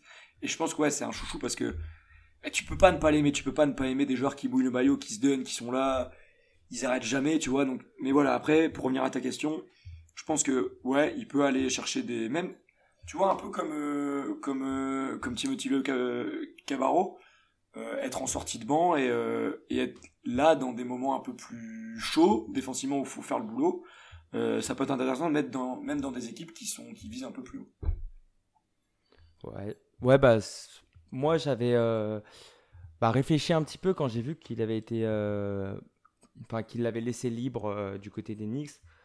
Moi, Franck, par exemple, c'est un joueur que j'aimerais bien avoir, par exemple, aux Warriors, que j'aimerais bien voir aux Mavs en fait, j'aimerais bien voir à côté d'un joueur ultra, ultra dominant offensivement. Je pense que le moment où tu sors Clay et par exemple euh, où tu as Franck qui rentre un peu avec Curry et ensuite tu as par exemple un Jordan Poole ou au Mavs où tu as euh, qui c'est qu'ils ont signé? Reggie Bullock c'est ça? Oui ils ont signé Bullock. Euh, ouais c'est ça. Hein. Bah du coup par exemple tu fais rentrer Bullock, tu peux mettre Franck à côté. Bon du coup les deux d'Enix mais tu peux mettre Franck à côté quand il y a Doncic bah, Franck va combler le fait que Doncic ne fera pas les efforts défensifs ou euh, n'y arrivera pas, parce que c'est pas non plus qu'il fait pas les efforts. Je pense que à côté d'une star ultra dominante, en troisième, quatrième arrière meneur, guard en tout cas, je pense qu'il peut avoir un vrai rôle en NBA, même à l'heure actuelle, même sans être euh, beaucoup plus fort offensivement, juste en prenant confiance. Euh, et, peut-être qu'avec euh, des Steve Kerr, euh, des Jason Kidd, etc., peut-être qu'il arrivera plus à, prendre confiance. On voit Steve Kerr, la capacité qu'il a à donner confiance à ses joueurs. Jason Kidd, avec Chris Middleton et Janice, c'est lui à la base quand même de Chris Middleton et Janice, bien que j'aime pas trop le coach. il a su bah, leur montrer la voie, leur donner confiance à devenir des joueurs plus dominants. Et donc, moi, je, l'aimerais bien le voir ouais, aux Warriors ou aux Mavs, personnellement. Eh ben écoute, je vais te rejoindre puisque moi c'est vraiment la, piste Dallas qui m'intriguait euh, parce qu'on le sait, hein, Luca n'est pas le plus grand des défenseurs, même si on l'a vu, hein, il peut compenser par rapport à son gros physique, mais néanmoins euh, il peut coûter des points en défense. Donc moi je trouvais l'association intéressante et d'autant plus euh, si d'aventure Porzingis reste au Mavs, t'as vraiment un profil avec une équipe avec déjà pas mal de shooters avec les Hardaway et les Bullock, donc il serait pas si handicapant. Donc euh, moi c'est vraiment la piste que, euh, que je lui souhaite pour rester en NBA, parce que sinon bah, je suis relativement inquiet. Ouais, après moi j'avais noté juste deux autres équipes, euh, vous me direz votre avis, j'avais noté Portland et Washington. Pareil pour aller avec un Bradley Bill ou un Damien Lillard ou un CJ McCullum par exemple à, à Portland où t'as pas besoin de scorer et juste de défendre. Ouais, en gros à côté d'un meneur hyper dominant et en gros qui va faire le sale boulot derrière quoi. Ouais, une équipe qui a pas trop de cap. Parce que si tu as du cap, bah, tu as des bons défenseurs euh, que tu peux payer un peu plus cher. Mhm. Donc il faut une équipe quand même qui est un peu euh, just. Euh, oui, je dire, je sais pas parce que pour moi, ce qui marcherait bien avec un Doncic, c'est qu'on sait que Doncic va prendre tous les ballons, c'est lui qui touche vraiment la balle à chaque fois. je pense que ce qui a coûté des minutes à Frank Nilikina, c'est qu'il a été limite dans la création aussi. Et je pense que dans une équipe comme Portland-Washington, mine de rien, on pourrait lui demander de la création de temps en temps. Et, j'ai peur que ce soit trop compliqué. Ouais, mais après, c'est, enfin, le basket, c'est pas que de la défense, tu vois. Je pense qu'il faut aussi qu'il prenne des responsabilités et qu'il commence aussi à, se distinguer offensivement. Parce que là, on parle que de défense, en fait. Et, enfin, le basket, ça reste avant tout un sport d'attaque. Et on parle des joueurs quand ils sont très très bons en attaque, généralement. Et du coup, je pense qu'il faut quand même aussi que lui donner des responsabilités en attaque, le remettre en confiance et, euh, voir après ce que ça donne. Mais bon, euh, faut pas non plus euh, lui dire euh, tu te mets tu te mets à côté de Lucas et tu le regardes faire et puis tu cours s'il si, perd la balle quoi. En gros, bon. Après, Franck, on l'a vu en équipe de France, on l'a vu par quelques éclats du côté des Knicks. C'est un joueur super intelligent quand même. Enfin, en tout cas, c'est mon ressenti. Qui a une bonne vision de jeu, qui est capable de se mettre dans le corner à 45 degrés, quand Doncic va apporter la balle euh, pour bien se placer, pour euh, bah, optimiser en fait le jeu de, des Mavs. Il est aussi capable de cut backdoor, etc. C'est un bel athlète, donc euh, il est capable de le faire. Donc je pense que c'est minimiser quand même ses capacités offensives. Il s'est juste pas créé pour lui, mais il est capable de scorer. Bon, eh ben, on verra tout ça. En tout cas, on voit que le sujet de Franck divise. J'espère vraiment pour lui qu'il aura une opportunité. Euh, et ça se passera ben, au plus vite. Hein. Euh, on le rappelle, au moment où on enregistre ce podcast, il n'a toujours pas d'équipe, en espérant que euh, au moment où il sort, il ait déjà trouvé une équipe qui s'intéresse à lui.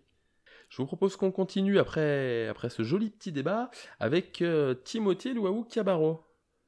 Alors Timothée Luaou Cabarro qu'on a vu briller pendant ces JO, c'est un ailier de 26 ans qui a commencé à Antibes en 2012, à 17 ans, donc il a commencé assez tôt. En 2015, il s'était inscrit à la draft. puis après, il s'était désinscrit sans trop savoir pourquoi, parce que finalement, il n'allait peut-être pas être drafté au premier tour, etc. Donc après, il allé en Serbie. très bonne saison, il est élu dans le 5 majeur du championnat serbe, enfin du championnat des Balkans. Et ensuite, du coup, il se présente à la draft en 2016, euh, sélectionné par les Sixers en 24e position. Donc c'est plutôt honnête. Euh, on, pensait que les Sixers lui faisaient confiance, etc. Et il fait une première saison bah, très aboutie. Hein. Euh, il joue 69 matchs. Rappelez-moi déjà le nom du coach des Sixers à l'époque. Est-ce que c'est Brett Brown? Oui, c'est ça, merci. Excuse-moi, j'ai perdu le nom. Brett Brown lui faisait confiance, même à un interview où il dit que euh, c'est rare qu'un rookie drafté aussi tard euh, ait autant de temps de jeu, mais euh, aussi qu'un rookie drafté aussi tard confirme les espoirs placés en lui, etc. Donc il joue quand même 17 minutes dans une équipe bah, qui commence à, monter dans la ligue. Et ensuite, deuxième saison, pareil, même standing, plutôt bon, etc., mais pas de réelle évolution. et donc là, on commence à se dire Ok, on a compris, on voit le plafond de Chelsea. Son plafond, c'est un joueur euh, de fond de banc qui est capable de défendre et de shooter. Et, euh, ensuite, euh, bah, il est tradé à OKC, qui ne fera pas vraiment jouer. 21 hein, matchs, 5 minutes. Après, devant lui, il a Paul George hein, quand même. à l'époque, il y avait aussi Carmelo, donc c'était un peu compliqué d'avoir du temps de jeu. Et il est trade à la trade deadline aux Bulls. Pareil, 26 matchs. 7 petits points, 3 rebonds, mais toujours euh, dans le garbage time. Mais on voit le talent, la capacité à, spacer le jeu, à défendre. Euh, il est très longiligne. Euh, donc, il avait toujours une certaine cote, mais bah là, son contrat se termine et il a du mal quand même à retrouver une équipe. Il va en G-League. il signe un two-way contract après la G-League. Il cartonne en G-League. il met 20 points, 6 rebonds, 3 passes. franchement, incroyable. Euh, et, les blessures honnêtes hein, qu'on a tous vues euh, cette année, euh, l'année dernière, où il n'y avait pas KD, Irving qui s'est blessé. Donc les Nets lui proposent un tout contract et là c'est la confirmation. il s'installe et il montre de vraies choses. vraiment, il s'installe super bien avec Kenny Kingston au début. Ensuite avec leur coach remplaçant, je ne me rappelle plus qui c'est, excusez-moi. Et, et, on voit qu'il commence à s'installer, etc. Il lui propose un contrat d'un an. Et cette année, bah, il joue euh, avec Arden, Kyrie Irving, euh, KD. Euh, donc c'est plutôt bien. L'année dernière, en playoff, j'ai oublié de le dire, mais il a été très bon. Parce que oui, il prend 4-0 par les Raptors, mais c'est le deuxième temps de jeu de l'équipe. il met 16 points, 4 bons, rien à dire. Cette année, bon, en playoff, il a perdu un peu son temps de jeu. Mais normal, on parle d'une équipe qui vise le titre, donc c'est un peu compliqué. Mais en, saison régulière, il a eu un vrai rôle. Steve Nash l'a beaucoup fait jouer au début, un peu moins après avec les retours des blessures. Mais euh, un début de carrière un peu poussif aux Sixers, etc. Et là, j'ai l'impression que TLC prend son envol et ces JO euh, qui vient de se passer confirment un peu tout ça. Ouais, tu l'as dit. Euh, à chaque fois, j'ai l'impression qu'il a gagné sa place. Et ça, c'est plutôt des signes, des signes positifs. On parlait d'autres joueurs avant où on se disait tiens, on sait pas, ils n'arrivent pas à, confirmer ou ils saisissent pas les opportunités. Lui, c'est vraiment l'inverse. on voit que partout où il passe, il séduit. Alors jusqu'à un certain niveau. Là, il avait bien commencé l'année. Euh, je pense que les, différents trades euh, des Nets l'ont peut-être un peu desservi. Où il a perdu, euh, du temps de jeu au fur, et à mesure de la saison. Quel avenir on voit pour lui? Parce que là, si je dis pas de bêtises, il est plus sous contrat. Euh... Si, il a encore un an de contrat. Et eh ben, tu vois, tu... Ils l'ont prolongé euh, récemment, c'est pour ça. Et eh ben, tu m'enlèves. Je sais plus si c'est euh, juste avant l'été ou pas. Tu m'enlèves une info que je n'avais pas vue, je te remercie Ryan. Alors du coup, puisqu'il est honnête, euh, est-ce que c'est pour lui la place parfaite avec la volonté de devenir le 6 ou 7e homme régulier de l'équipe? Ah, Moi, honnêtement, il peut pas rêver mieux. Enfin, je trouve honnêtement, avec son niveau, ce qu'il a vécu, etc. Là, il joue quand même avec Kyrie, Harden et KD euh, excusez-moi, mais le rêve, quoi. Et, euh, et, le gars, bah, il est, en, il est en sortie de banc, il est hyper important parce que défensivement, il va mettre son, il va mettre son impact. Il rentre des shoots à trois points, on l'a vu au JO, qui nous en a mis des, importants, donc ça, c'était aussi incroyable aussi. Euh, honnêtement, pour lui, c'est le rêve. Là, il a eu une prolongation il y a quelques jours, comme tu l'as dit, Ryan. Parfait pour lui. Qui continue comme ça. Et honnêtement, je pense honnêtement pas qu'on puisse rêver mieux pour lui. Ouais, bah exactement. C'est lui qui avait dit ça, euh, je crois que c'est à Beansport. Il avait fait une interview avec Jacques Monclar où il disait que, bah, en fait, s'entraîner tous les jours avec Kevin Durant depuis euh, un peu plus d'un an, bah en fait ça avait changé sa carrière dans le sens où défensivement il s'était grave amélioré et qu'en fait il, disait bon je fais un petit résumé de ce qu'il dit hein, parce que c'est pas exactement ce qu'il disait mot pour mot mais qu'en gros c'est compliqué de pas s'améliorer quand tu défends sur bah, l'arme nucléaire offensivement en NBA, le robot, comme on l'appelle, je sais pas, le mec qui est indéfendable, quand tu défends tout le temps sur lui, bah forcément tu t'améliores. Et je trouve qu'on l'a vu. Euh, à la base, c'était un bon défenseur, mais c'était pas incroyable. Et là, on voit au JO, il a été incroyable défensivement. Cette année avec les Nets, il a été très très bon. Souvent lui qui défendait euh, le meilleur euh, adverse. Donc, en fait, il a tout pour performer. il a un an de contrat, il a tout pour performer en shootant et en défendant. Il a trois superstars à côté, il a rien d'autre à faire en fait. Donc, il est dans un rôle parfait à lui de s'installer dans le projet et être là euh, pour les deux, trois prochaines années. Ouais, après le, seul bémol qu'on peut y voir, c'est que malheureusement, il va récupérer les, minutes laissées par, euh, par Durant et, euh, et Joe Harris.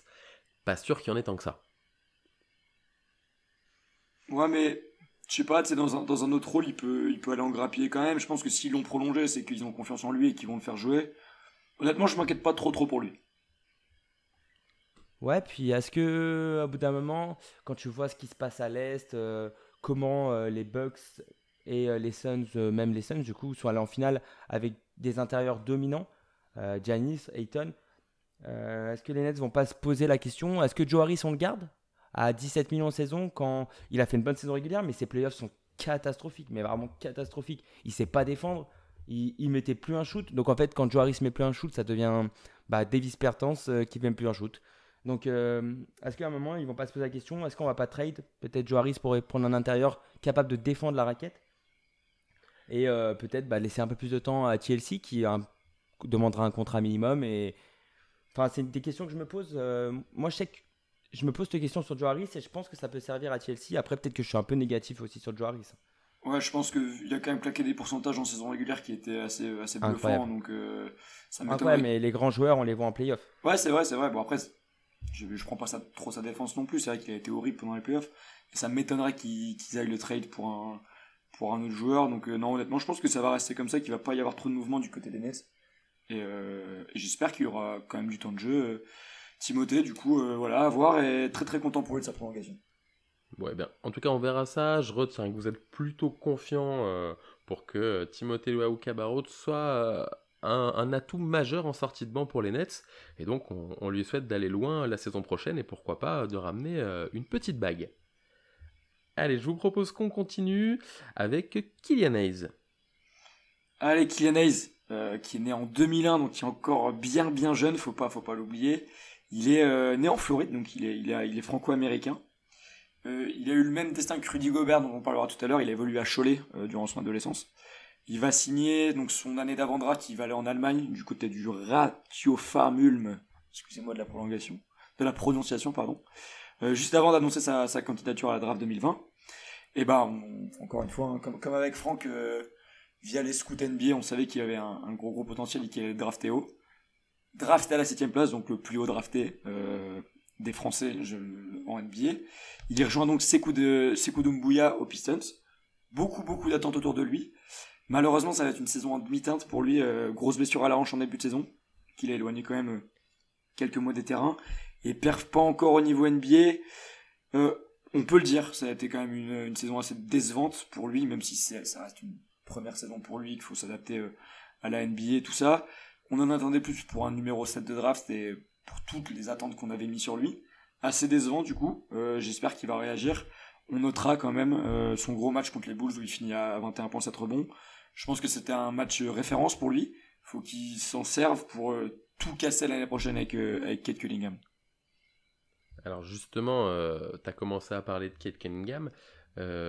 Moi, je vous avoue, et je vais, attendre votre avis, mais que bah, lorsque Détroit a eu le, first pick, j'étais un peu, triste pour, lui parce que il a eu cette première saison tronquée rapport aux blessures, et là du coup on lui amène Cunningham qui de fait va être le porteur de balle numéro 1, donc en plus on va lui demander de se réinventer, alors que euh, bah, pour préparer la draft, quand il part à Ulm justement, c'était lui le joueur principal, lui qui avait tous les ballons, lui qui jouait tous les, tous les pick and roll, là il va falloir qu'il joue off-ball, est-ce que c'est pas une, nouvelle mauvaise nouvelle après cette blessure Et encore, du coup, une embûche sur le parcours de Kylian Hayes?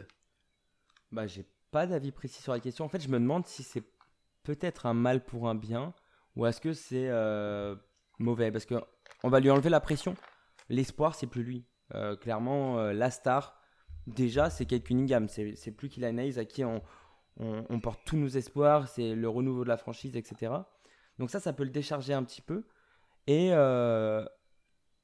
peut-être qu'il a besoin aussi de moins être observé par tout le monde, même par les adversaires. Euh, l'année dernière, le seul porteur de balle honnête, c'était Kylian Hayes. Bon, quand ils ont été blessés, voilà, il y avait Dylan White, il me semble, euh, Wayne etc. Mais c'est pas des porteurs de balle, vraiment, c'est pas des meneurs gestionnaires. Kylian Hayes est vraiment, pour le coup, un meneur gestionnaire, entre guillemets. C'est pas Chris Paul non plus, mais il aime bien poser le jeu, observer le jeu, etc. Ça, c'est bien. Mais euh, il a aussi cette capacité, on l'a vu en fin de saison, à défendre et à jouer off-ball. Et du coup, Cunningham va apporter euh, beaucoup d'attention et ça, ça peut lui libérer des espaces. Sauf que Cunningham joue très bien aussi off-ball. Il a un très bon shoot, il est super intelligent dans son placement, de ce qu'on a vu pour l'instant en tout cas, parce que à voir ce qui va se passer la première saison. Donc je me demande, oui, ça peut l'effacer, mais ça peut aussi lui servir à le relâcher et à ce qu'il se libère dans son jeu et à ce qu'il se développe encore plus, qu'il soit plus euh, général au niveau de son jeu. Ah bah moi je suis pas du tout mais pas du tout rassuré par, euh, par l'arrivée de, de Kate Cunningham. C'est pour moi deux profils qui sont quasiment similaires euh, à quelque chose près. Ils sont pour moi pas du tout complémentaires. Je sais pas comment ils vont pouvoir jouer à deux sur le terrain euh, en tant que titulaires. Donc j'espère qu'ils seront encore titulaires, euh, enfin que Kylian sera encore titulaire l'année prochaine. Je sais pas du tout ce que ça va donner. J'espère, comme tu l'as dit Ryan, que ça va lui libérer un peu de pression et qu'il va pouvoir être plus à l'aise au shoot, euh, jouer off-ball comme tu l'as dit. Je suis pas convaincu parce que en Allemagne, c'était lui, enfin, il a toujours eu l'habitude de porter tous les ballons et de et de créer quoi. Donc euh, je sais pas s'il va pouvoir se réinventer si tôt dans une carrière, euh, en sachant que bah je pense que il a peut-être pas forcément non plus envie de changer son style de jeu. Donc je suis pas trop trop rassuré par cette nouvelle. Euh, je pense que lui non plus. Euh, et j'espère que ça va lui mettre un petit coup de pied au cul pour, bien bosser cet été, pour, pour rebondir. Donc, voilà, à voir et pas rassuré du tout. Ouais, moi, alors, je pense qu'il peut jouer avec Kate Cunningham, mais euh, j'ai peur de, l'étiquette qu'on pourrait lui, poser euh, en se disant, bah tiens, c'est un joueur qui n'a pas, qui n'a pas tenu la pression, qui a eu besoin d'un mal alpha à côté de lui pour s'épanouir. Euh, donc, vraiment, je lui souhaite d'arriver de temps en temps à, performer quand Cunningham est, blessé, ou quand Cunningham a des fautes, ou quand il n'est pas dedans, parce que sinon, il pourrait très vite se faire placardiser et un peu. Alors, je compare pas leur style de jeu, mais aujourd'hui, un Colin Sexton, quasiment tout le monde le voit euh, en sixième homme. Et ben, j'ai peur que très vite, on se dise un peu la même chose de lui, au final, qu'il se fasse évincer et qu'on ne voit en lui qu'un sixième homme potentiel. Bah, c'est vrai qu'il a un petit peu le rôle de sixième homme. J'ai l'impression que, enfin, dans son, dans son style de jeu, à, terme, hein, parce que pour l'instant, euh, j'ai l'impression quand même que son shoot c'est un petit peu compliqué, mais c'est en général les joueurs évoluent en NBA, il a pas l'air non plus catastrophique. Et il a, ça a l'air d'être un joueur quand même qui, on le voit quand il est sur le terrain, quoi qu'il. Je veux dire, il, impacte directement défensivement et offensivement, pas toujours en bien, surtout offensivement où des fois il a un peu du mal à trouver, etc. Mais euh, en fait, je me dis, Détroit n'a aucune raison de boycotter, entre guillemets, l'évolution de Kylian parce que tu peux avoir deux gestionnaires qui sont capables de jouer par séquence ensemble, pas jouer 38 euh, minutes ensemble. Mais par contre, quand Kate Cunningham y sort, tu as un mec qui est capable de poser le jeu, de gérer le tempo, et en fait, tu as juste à mettre euh, un, petit shooter à côté, etc. En plus, il défend, donc il n'y a pas à dire. Kate Cunningham sait défendre aussi, donc en fait, tu, peux mettre le même genre de deux à côté. Donc pas forcément en sixième homme, il sera peut-être titulaire dès le début, mais dans la rotation des minutes, je trouve que c'est même une bénédiction quand tu reconstruis une équipe d'avoir deux meneurs qui sont capables de gérer le jeu. Oui, je suis assez d'accord avec toi. Euh, vraiment, à voir comment euh, Détroit et comment Dwayne Casey, euh, déjà cette phrase me fait peur, mais l'utilise. voilà, on verra sur ces minutes sans Kate Cunningham. Si, si dans ces moments-là il est responsabilisé, ben, on pourra se dire, ok, on lui fait confiance, mais à côté il y a un prospect apparemment générationnel, donc forcément dans la hiérarchie, il est derrière. Par contre, si on va chercher euh, un vétéran euh, pour tenir la balle quand Cunningham n'est pas là, ce sera vraiment un mauvais signe. Et, et pas sûr que l'épanouissement soit total du côté de Détroit. Ouais, le risque il est présent clairement. De toute façon, il y a un risque. mais c'est quand même trop tôt, je pense, pour, pour se prononcer. On, va déjà voir ce que vaut vraiment Kate Cunningham. Est-ce qu'il est aussi fort que ce qu'on pense? Parce que s'il est aussi fort que ce que certains peuvent penser et ce que personnellement moi je pense, euh, ça, peut être compliqué. Après, euh, on ne sait pas encore son réel niveau et je pense qu'il faudra au moins six mois pour avoir un petit peu plus d'aperçu sur la situation de lui, de Détroit, etc. De toute façon, honnêtement, moi j'espère, j'espère me tromper parce que bah, je, souhaite, je souhaite tout le, tout le bonheur pour être sur NBA à Kylian, mais je suis pas convaincu par euh, cet arrêt. Donc on verra ça. Rappelons qu'on parle de jeunes joueurs dans le début de leur carrière et que ça peut aller très vite. On pourra avoir un, un avis un petit peu plus objectif que dans peut-être deux ans, voire trois ans, parce que euh, ça, évolue très très vite. Donc on, lui souhaite que, les deux années qui arrivent soient, positives pour lui. On va enchaîner, messieurs, si vous le voulez bien, avec euh, bah, l'autre meneur euh, de la QV de l'an dernier, qui lui, pour le coup, a une saison beaucoup plus réussie, c'est Théo Malédon. Ah, Théo, mon petit chouchou. le meneur grand prodige français depuis, bah, depuis super longtemps quand même. Même si depuis 2-3 ans, il s'est un peu fait éteindre d'un point de vue médiatique par Kylian Hayes. On parle d'un joueur qui, depuis toujours, est l'espoir français. Euh, il a toujours été surclassé, il a eu son bac plus tôt, il a commencé sa carrière, il avait 16 euh, ans, il jouait déjà euh, le titre en, en, France. Enfin, on parle vraiment d'un prodige qui a, eu, qui a eu un début de carrière quand même plutôt assez dingue, qui a commencé à jouer avec l'équipe de France très jeune, qui jouait avec Lasvel, MVP de la Coupe de France à 17 ans quand même, c'est plutôt incroyable. Meilleur espoir Elite, hein, évidemment. 2019-2020, bah, à seulement 18-19 ans, euh, monsieur joue l'Euroleague avec Lasvel. Il joue quand même presque 15 minutes de temps de jeu, parfois plus. Et il y a eu des matchs où il a vraiment changé la donne avec Mathieu Strazel. Mais après, petite blessure à l'épaule. Et, euh, là, cette blessure à l'épaule lui a fait très mal, euh, notamment au niveau de la draft, où il était prévu top 15. on devait avoir deux Français dans le top 15, hein, clairement. Et il a reculé un petit peu top 20, 25, 30, 35. Parce que bah, un peu moins de temps de jeu à l'Asvel, les blessures. L'Euroleague, l'Asvel qui espérait euh, se rapprocher le plus possible euh, bah, euh, des playoffs Euroleague. Donc forcément, tu mets moins un joueur de 18 ans quand tu joues bah, quelque chose de sérieux. Donc il a un peu perdu en, cote. On, s'est demandé si même il, serait drafté au premier tour. Résultat, drafté en 34e position par les Sixers avant d'être directement envoyé à OKC. Deuxième tour, ça veut dire pas de contrat assuré. Alors pour ceux qui ne le savent pas, euh, finalement, OKC a décidé de lui faire confiance. Il lui propose un, contrat à 8 millions de dollars sur 4 ans. Donc ça montre quand même qu'ils ont confiance aux jeunes. Ça fait que 2 millions euh, l'année, hein. c'est pas non plus un contrat incroyable. Mais euh, c'est un contrat de fin de premier tour, tu as les 4 ans et, on te fait confiance, vas-y Théo, montre-nous que tout le monde s'est trompé quoi. Et bah, on peut dire que c'est plutôt réussi. Le pari est réussi des deux côtés. Au début, on s'est dit, il y avait George Hill euh, au début de saison, on s'est dit qu'il serait remplaçant à la place de George Hill, etc. C'était le cas au début de saison. Hein. Sur les 65 matchs qu'il a joué, il en a joué 49 euh, titulaires. Donc euh, la plupart qu'il n'a pas joué titulaire, c'était au début de saison, quand il y avait George Hill. Ensuite, George Hill s'est blessé. Ensuite, il, est parti. Donc voilà, ça lui a permis de s'installer. Après, Théo, c'est 27 minutes de temps de jeu, 10 points, 3 rebonds, 3 passes.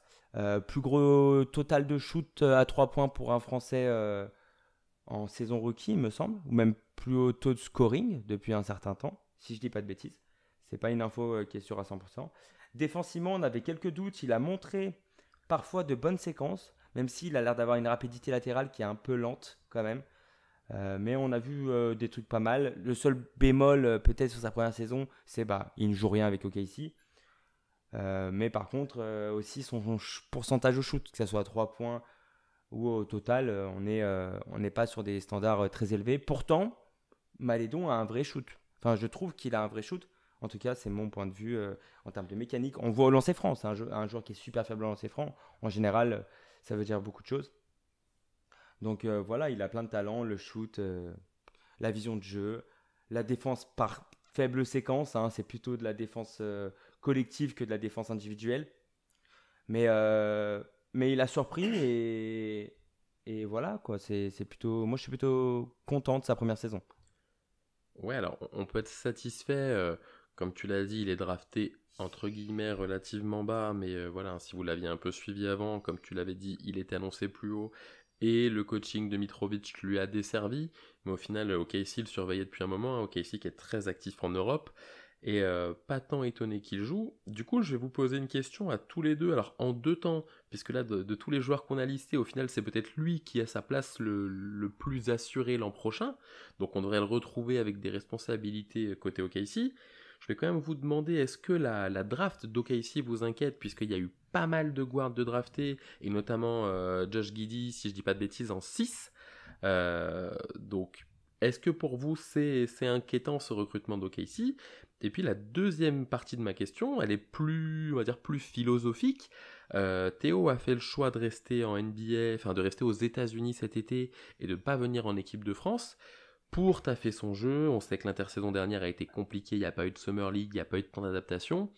Euh, Est-ce que malgré tout, il a eu raison de se priver d'une campagne équipe de France où il aurait pu jouer des matchs à enjeu et avec un gros, un gros rôle? Euh, Est-ce que pour vous, c'est pas plus intéressant que des séances de muscu qu'il aurait pu faire un peu plus tard? Alors, pour répondre à ta première question, honnêtement, je pense que vu les satisfactions qu'il a données euh, à OKC et, je veux dire, euh, je pense que le coach avait quand même énormément confiance en lui. Il a quand même été beaucoup titulaire, comme euh, comme Ryan l'a dit.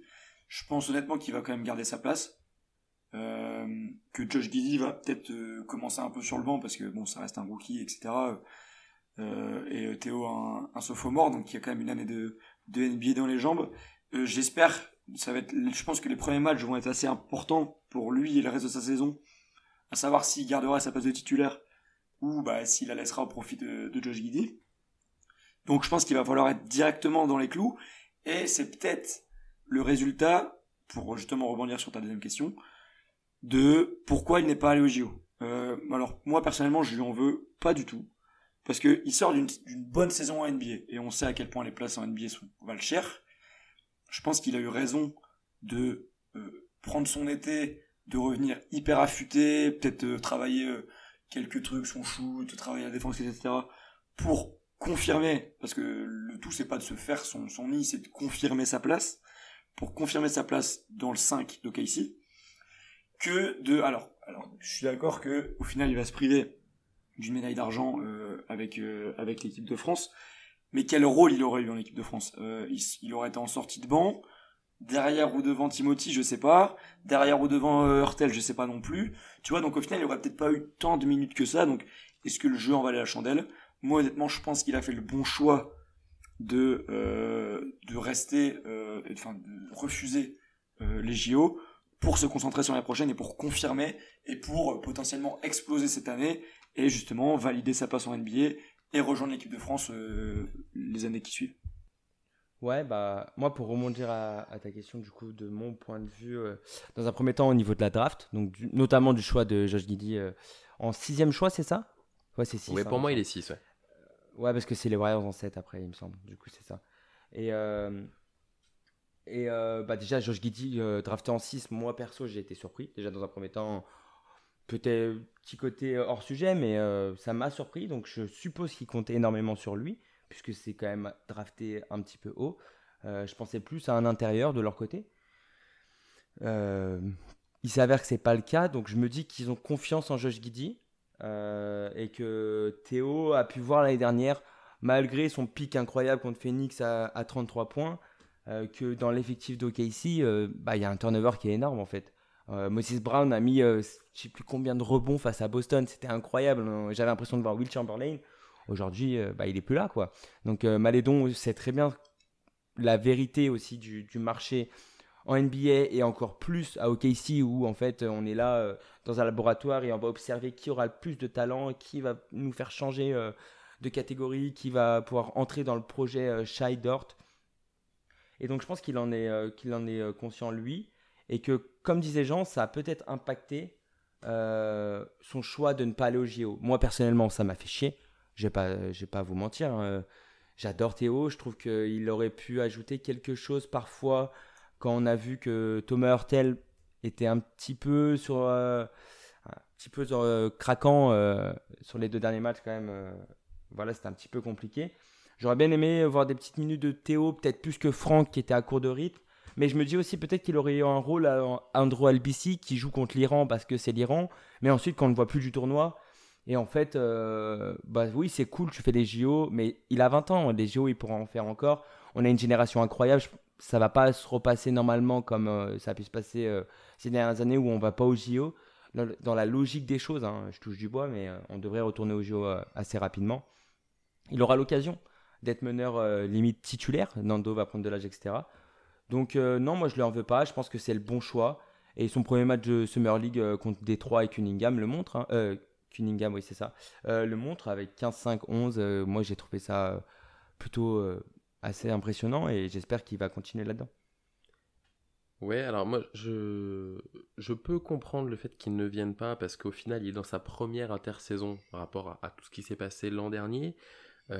malgré tout, le fait qu'OKC ne joue rien, il aura le temps de jouer et moi, je pense qu'on on n'a jamais assez de matchs de haut niveau, on n'a jamais assez de, de concurrence et, j'aurais vraiment aimé le voir en bleu. Pour moi, il aurait pris la place d'Isaiah Cordinier, au moins dans, le groupe final. Et au vu des blessures d'Albici et de Franck, je pense même qu'il aurait eu euh, une place dans le roster. Mais euh, voilà, quitte à avoir un accord avec Vincent Collet de je viens et, et, je repars tôt si je si j'ai pas de certitude de jouer mais, mais voilà je pense que ça lui aurait fait vraiment du bien qu'il aurait pu continuer à grandir. En tout cas voilà je lui souhaite le meilleur avec ben, euh, la concurrence de Guidi que tu as dit hein, ici est allé chercher. Et puis euh, il y a même Treman hein, qui est pris euh, un petit peu plus bas mais mais voilà. J'espère que on n'est pas dans le grand supermarché à OKC où on va faire jouer un petit peu tout le monde dans l'espoir de de les valoriser et de les trader parce que je pense qu'il a besoin de stabilité Théo Malédon c'est la seule crainte euh, qu'on peut avoir de toute façon sur Théo. Enfin, clairement, euh, la crainte, bah, y a, en fait, il y a le côté, ok, si c'est cool, euh, il aura des ballons, etc. Mais à n'importe quel moment, en fait, il t'envoie contre un tour de draft. Donc, c'est le seul risque. Mais espérons qu'on se choix, en tout cas, de pas aller au JO, paye. Parce que si cette année, il perd sa place au détriment de Guidi, et qu'en plus, il va pas au JO, et que du coup, il se retrouve un peu dans une situation compliquée, etc., clairement, le pari n'aura pas été le bon. Donc, c'est pas ce que j'espère pour lui en tout cas. Ah, mais c'est sûr que c'était un pari à prendre et honnêtement, moi j'ai l'intime conviction qu'il a fait le bon choix parce qu'il est jeune, tu vois, il est jeune, il, sort d'une saison NBA peut-être à laquelle il s'y attendait pas de jouer autant. Je pense honnêtement que c'était le premier étonné et il a pour moi raison de, vouloir confirmer euh, tous les espoirs que le coach a mis en lui, euh, surtout avec les arrivées de, tous les guards. Donc euh, moi je pense honnêtement que c'est le bon choix. On verra ça. On va enchaîner juste avant d'aller plus loin. Euh, Ryan, pour cette comparaison de Moses Brown à Witt Chamberlain, tu prends une première technique. Attention à la deuxième, tu es exclu. Mais arrête, je sais très bien que tu l'as vu le match. C'était Boston. Tu l'as vu le match. C'était Will Chamberlain sur le terrain. Attention, Ryan, ne joue pas avec l'arbitrage. Tu as déjà pris une belle amende de 50 000 dollars. Allez, on continue. Bien, bien osé celle-là. Je suis désolé, mais j'ai sauté, j'ai sauté sur ma chaise là. C'était chaud là. Non, non, non, elle était violente, mais bon. On continue avec quelqu'un de violent également, c'est Monsieur Nicolas Batum, Monsieur Chesdown, le papa du petit euh, Clément Prepelic. ouais, non mais on en reparlera tout à l'heure de ce compte. Putain, mais quel pied Bon bref, on reste sur la présentation du joueur. J'ai déjà une petite anecdote euh, pour vous. Est-ce que vous savez c'est quoi son record de points en carrière? Allez, dis-nous 24 Quand je dis en carrière, c'est euh, tout, hein, c'est depuis qu'il est né. Hein. Ouais, je dirais 24 points, moi. 24 Et depuis. Alors, ça, faut savoir que M. Nicolas Batum, en Benjamin à l'USPLB, il a mis 89 points, les gars. Voilà. Ouais, mais oui, mais en Benjamin. Ah, bah j'ai dit depuis qu'il est né, hein. Euh, écoute, euh, voilà. Hein. Écoute, c'est une petite stat que j'ai lue euh, en faisant la présentation sur lui. Bon, on en vient au vif du sujet. 32 ans, le bonhomme. il peut jouer où il est fort. Il signe au Mans en 2003. Avant de passer en pro, etc. Il reste au Mans. Deux minutes qui se présente à la draft. Drafté en 25e position par les Rockets, directement envoyé dans un trade entre trois équipes. Alors, il y avait quelques doutes à l'époque, parce qu'on savait pas, déjà, quand tu es directement balancé dans un trade par une équipe, c'est pas trop rassurant pour la confiance. Heureusement pour lui, il fait une super, euh, une super Summer League avec les Blazers, qui lui vaut une prolongation de contrat. On s'attendait pas, il s'attendait pas non plus à avoir autant de temps de jeu, mais au final, il s'installe dans le 5 et réussit même des sacrés, sacrés stats. Il met 20 points dans un match où euh, il a mis un gros 3 points et il a prouvé qu'il pouvait être euh, clutch euh, en fin de match. Première sélection en 2009, on est en, en EDF. Lockout en 2011, du coup, lockout c'était gros gros bordel en NBA, donc suspension de la saison pendant un an. Nico rentre en France pour regarder le rythme de la NBA, il signe à Nancy pour, pour évoluer en Euroleague. Retour en 2012, il signe une prolongation de 46 millions sur 4 ans, donc euh, belle belle prolongation et belle récompense pour lui. Le même été, JO de Londres, on se rappelle tous contre les Espagnols, on passera à ce, vilain, vilain souvenir euh, de l'EDF. 2013, premier triple double pour lui. Euh, et aussi un 5 by 5 Donc c'est un, pour expliquer ce que c'est un 5 by 5 c'est mettre 5, euh, enfin minimum 5 euh, unités dans 5 direct, euh, 5 comment dire, cases différentes, pardon, c'est, dur à expliquer. Donc il y avait que 8 joueurs à l'époque qui l'avaient réalisé, maintenant il y en a 12, c'est quand même une sacrée perf pour, pour un joueur. Toujours pas de playoff pour lui en 2014. La Coupe du Monde arrive. Et, euh, et là, ils sont éliminés. Euh, non, pardon, alors je suis en train de citer. La Coupe du Monde arrive, je suis, je suis en plein dedans, c'est bon. Il finit la compète avec le bronze en étant incroyable en demi et en finale. Euh, il met 35 points en demi et 27 en finale, donc c'était assez incroyable. 2015, euh, transfert aux Hornets. Euh, appel privé de Michael Jordan qui le voulait absolument dans son équipe, donc c'est assez incroyable. Il réalise une, une belle première saison aux côtés de, de Kemba. Il prolonge son contrat sur 5 ans pour 120 millions à la clé. Bon, bilan de ces années Hornets, ça reste seulement... Petit contrat. hein. Ouais, petit, petit contrat, ouais. Euh, bilan de ces 5 années Hornets, euh, seulement une campagne de playoff. Euh, et c'était la première année où l'argent avec une au premier tour.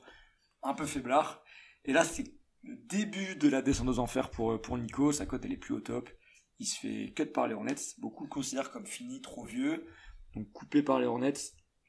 Et la direction des Clippers a la bonne idée d'aller leur chercher. Et c'est là qu'il va nous sortir sa saison exceptionnelle de cette année avec les Clippers. Donc personne ne croyait en lui. Euh, et c'est vraiment euh, ça qui a fait que je pense qu'il a eu un. Il a voulu fermer, juste fermer des bouches en fait pour dire que bah, je suis encore là, je suis là. Et il y a eu un, un, rôle dans ce, cet effectif des Clippers qui a été incroyable. Véritable homme à tout faire euh, des Clippers, vanté par Kawhi et Paul George. C'est quand même un des énormes artisans de cette saison où qui l'emmènera quand même en finale euh, en finale de conférence contre euh, en finale de playoff pardon finale de, de conférence mais j'étais bon en fait. Finale de conférence contre les Suns. Il va quand même finir avec le meilleur plus minus des playoffs. C'est quand même pas rien hein, qu'on se le dise. Et là il a re-signé deux ans aux Clippers donc c'est tout bénéf pour lui. On parlait pas mal de lui euh, aux Warriors Ryan je pense que t'as dû avoir un peu le seum de voir sa, sa prolongation aux Clippers Mais voilà. fait, oui. il a, il a re-signé euh, aux Clippers et on va pas parler de ses JO parce qu'il était incroyable. Ce contre contre la Slovénie qui nous offre cette putain de finale, c'était incroyable et merci encore euh, Batman, Nico Batum, tout ce que tu veux. Merci pour tout, merci pour cet été et que ta saison prochaine soit aussi incroyable que cette année. Alors, une chose qui est importante que, que tu n'as pas citée, c'est que dans l'intersaison qu'il le voit arriver aux Clippers, euh, il y a une énorme euh, perte de poids chez Nicolas Batum qui perd 15 kilos sur l'été. euh, parce que clairement, à Hornets, il était plus impliqué. Je pense que son gros contrat lui convenait pas, le rôle qui était le sien non plus. Et on avait un, un Nico hors de forme. Euh, voilà, on a, un tout autre joueur qui arrive aux Clippers, hein, peut-être celui qu'il était euh, à l'époque aux Blazers, avec l'expérience en plus. Et on voit que c'est tout à fait complémentaire des, euh, des Kawhi euh, et des Paul George. Aujourd'hui, je pense que Nicolas Batum n'a plus grand-chose à prouver. Il a, comme tu l'as dit, signé aux Clippers. Est-ce que pour l'année qui vient, avec l'effectif des Clippers, en espérant que, que le retour de Kawhi ne prenne pas trop de, temps, et pas trop de retard surtout, est-ce qu'on peut dire que cette année, c'est euh, les finales NBA ou rien? Les finales de conf. Puisqu'ils viennent de faire euh, les Lakers.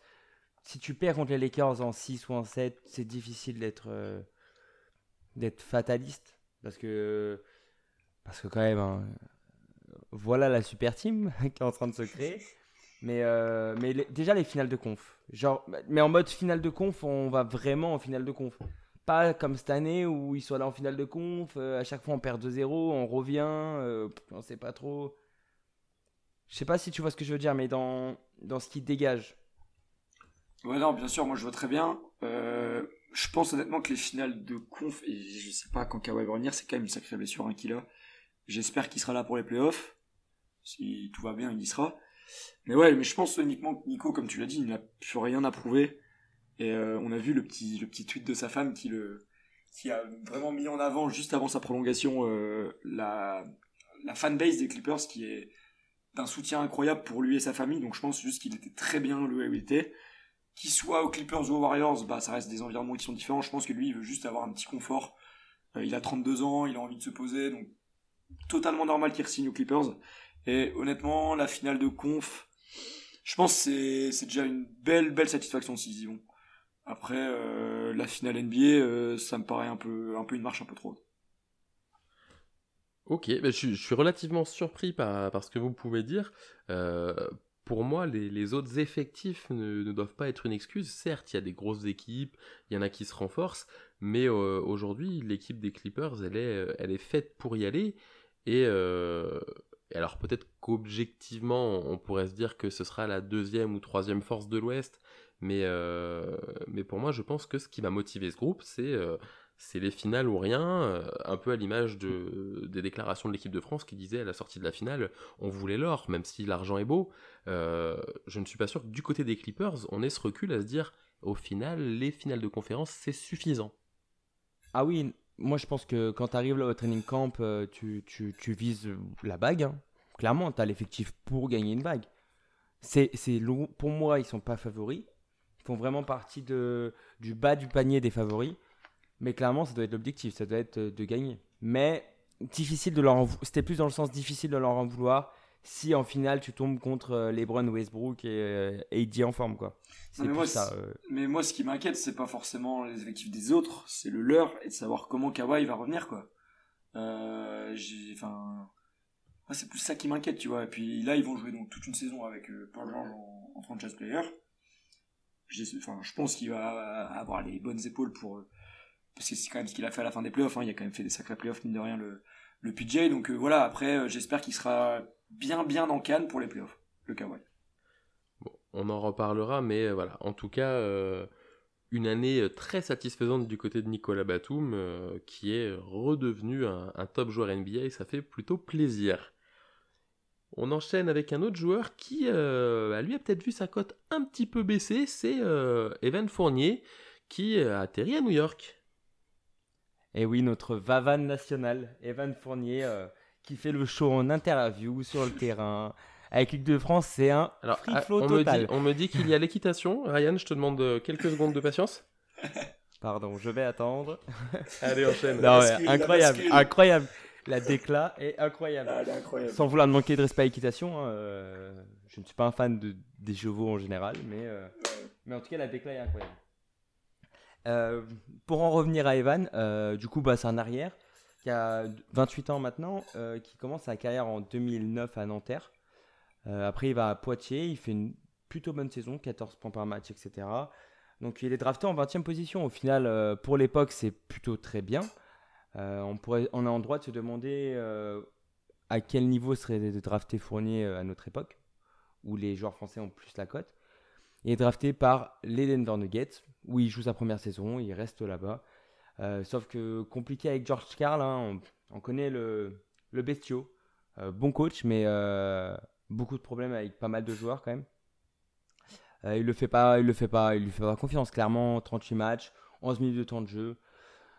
Dans une équipe de Denver qui était euh, assez compétitive à l'époque, hein. c'était pas euh, un outsider comme aujourd'hui, mais c'était une équipe qui, jouait crânement sa chance pour les playoffs, au moins pour atteindre les playoffs. Mais par contre, on a vu quand même un petit brin de talent. Ce talent qu'on voit encore aujourd'hui euh, chez Evan, au shoot, principalement au shoot, hein, 40% à 3 points. Certes, euh, il en prenait euh, un ou deux par match, mais bon, ça, ça montre quand même euh, l'étendue du talent au niveau du shoot. Ensuite, deuxième saison euh, bien meilleure. Là, il, là, il s'impose totalement. 76 matchs, 20 minutes de temps de jeu. toujours aussi adroit au niveau du shoot, impressionnant. Et là, on voit vraiment le talent du joueur. Premier playoff. Bon, euh, ça se passe mal. Euh, ils se font sortir par les Warriors. Mais euh, il bat son record quand même. Il met 27 points. À l'époque, c'est son record de points dans un match. C'est en playoff, c'est plutôt honnête. mais ensuite, il, a, il est tradé à Orlando, un peu contre le, ce qu'on pouvait s'attendre parce que ça montait de plus en plus, la confiance, il s'intégrait encore un peu plus à Denver, etc. Il est tradé à Orlando. Et là, bah, c'est step by step, comme disent les Américains. il évolue toutes les saisons. On voit vraiment une évolution dans son rôle, dans sa prise de confiance en lui, dans son leadership. Pour moi, Fournier était le leader euh, du Magic qui a fait quand même trois saisons de suite en playoff. Euh, ils n'ont pas fait long, long feu en playoff, hein, ça je suis d'accord. Le leader technique était Vucevic, mais le leader vocal, selon moi, était Fournier. Et, euh, et, ça, il le doit en grande partie au Magic qui a misé totalement sur lui et Vucevic, le duo francophone. Et, on a vu que là, cette année, en début de saison, il faisait bah, selon moi, sa meilleure saison en carrière. Malheureusement, les blessures au dos. Euh, ensuite, trade à Boston parce que fin de contrat contre un second tour de draft. On pourrait se dire que c'est pas grand chose, mais en même temps, il allait partir gratuitement. Contre rien, du moins. Il arrive à Boston et là, cas contact compliqué. Il arrive dans une de Boston. franchement, euh, le marasme de Boston cette saison, t'as l'impression que l'entente, ça va pas trop. Brad Stevens, il patauge un peu. Tatum, il joue un peu tout seul. Jalen Brown qui explose, mais personne qui suit vraiment derrière. Enfin, c'était vraiment compliqué.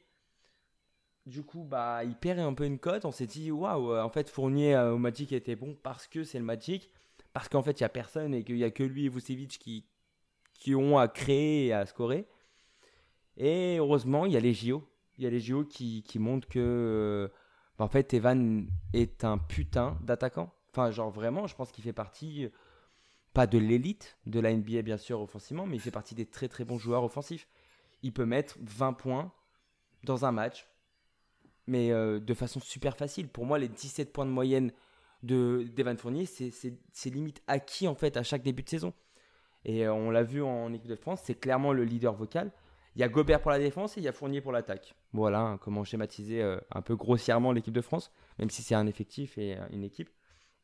Mais euh, ouais, Evan, il a impressionné au JO et je pense que il n'a pas impressionné que moi. Il a impressionné les Knicks, donc il a signé aux Knicks et, pour l'instant, bah, à voir euh, la suite de l'aventure. Pour info, 78 millions sur 4 ans, donc un peu moins de 20 millions l'année, 19-25, 19-50. Donc voilà. Ouais, tu l'as dit, une belle campagne euh, olympique d'Evan Fournier. en introduction, je te disais un joueur qui a peut-être vu sa cote un petit peu baisser parce que bah, c'était la, l'après Magic qui a été difficile à Boston.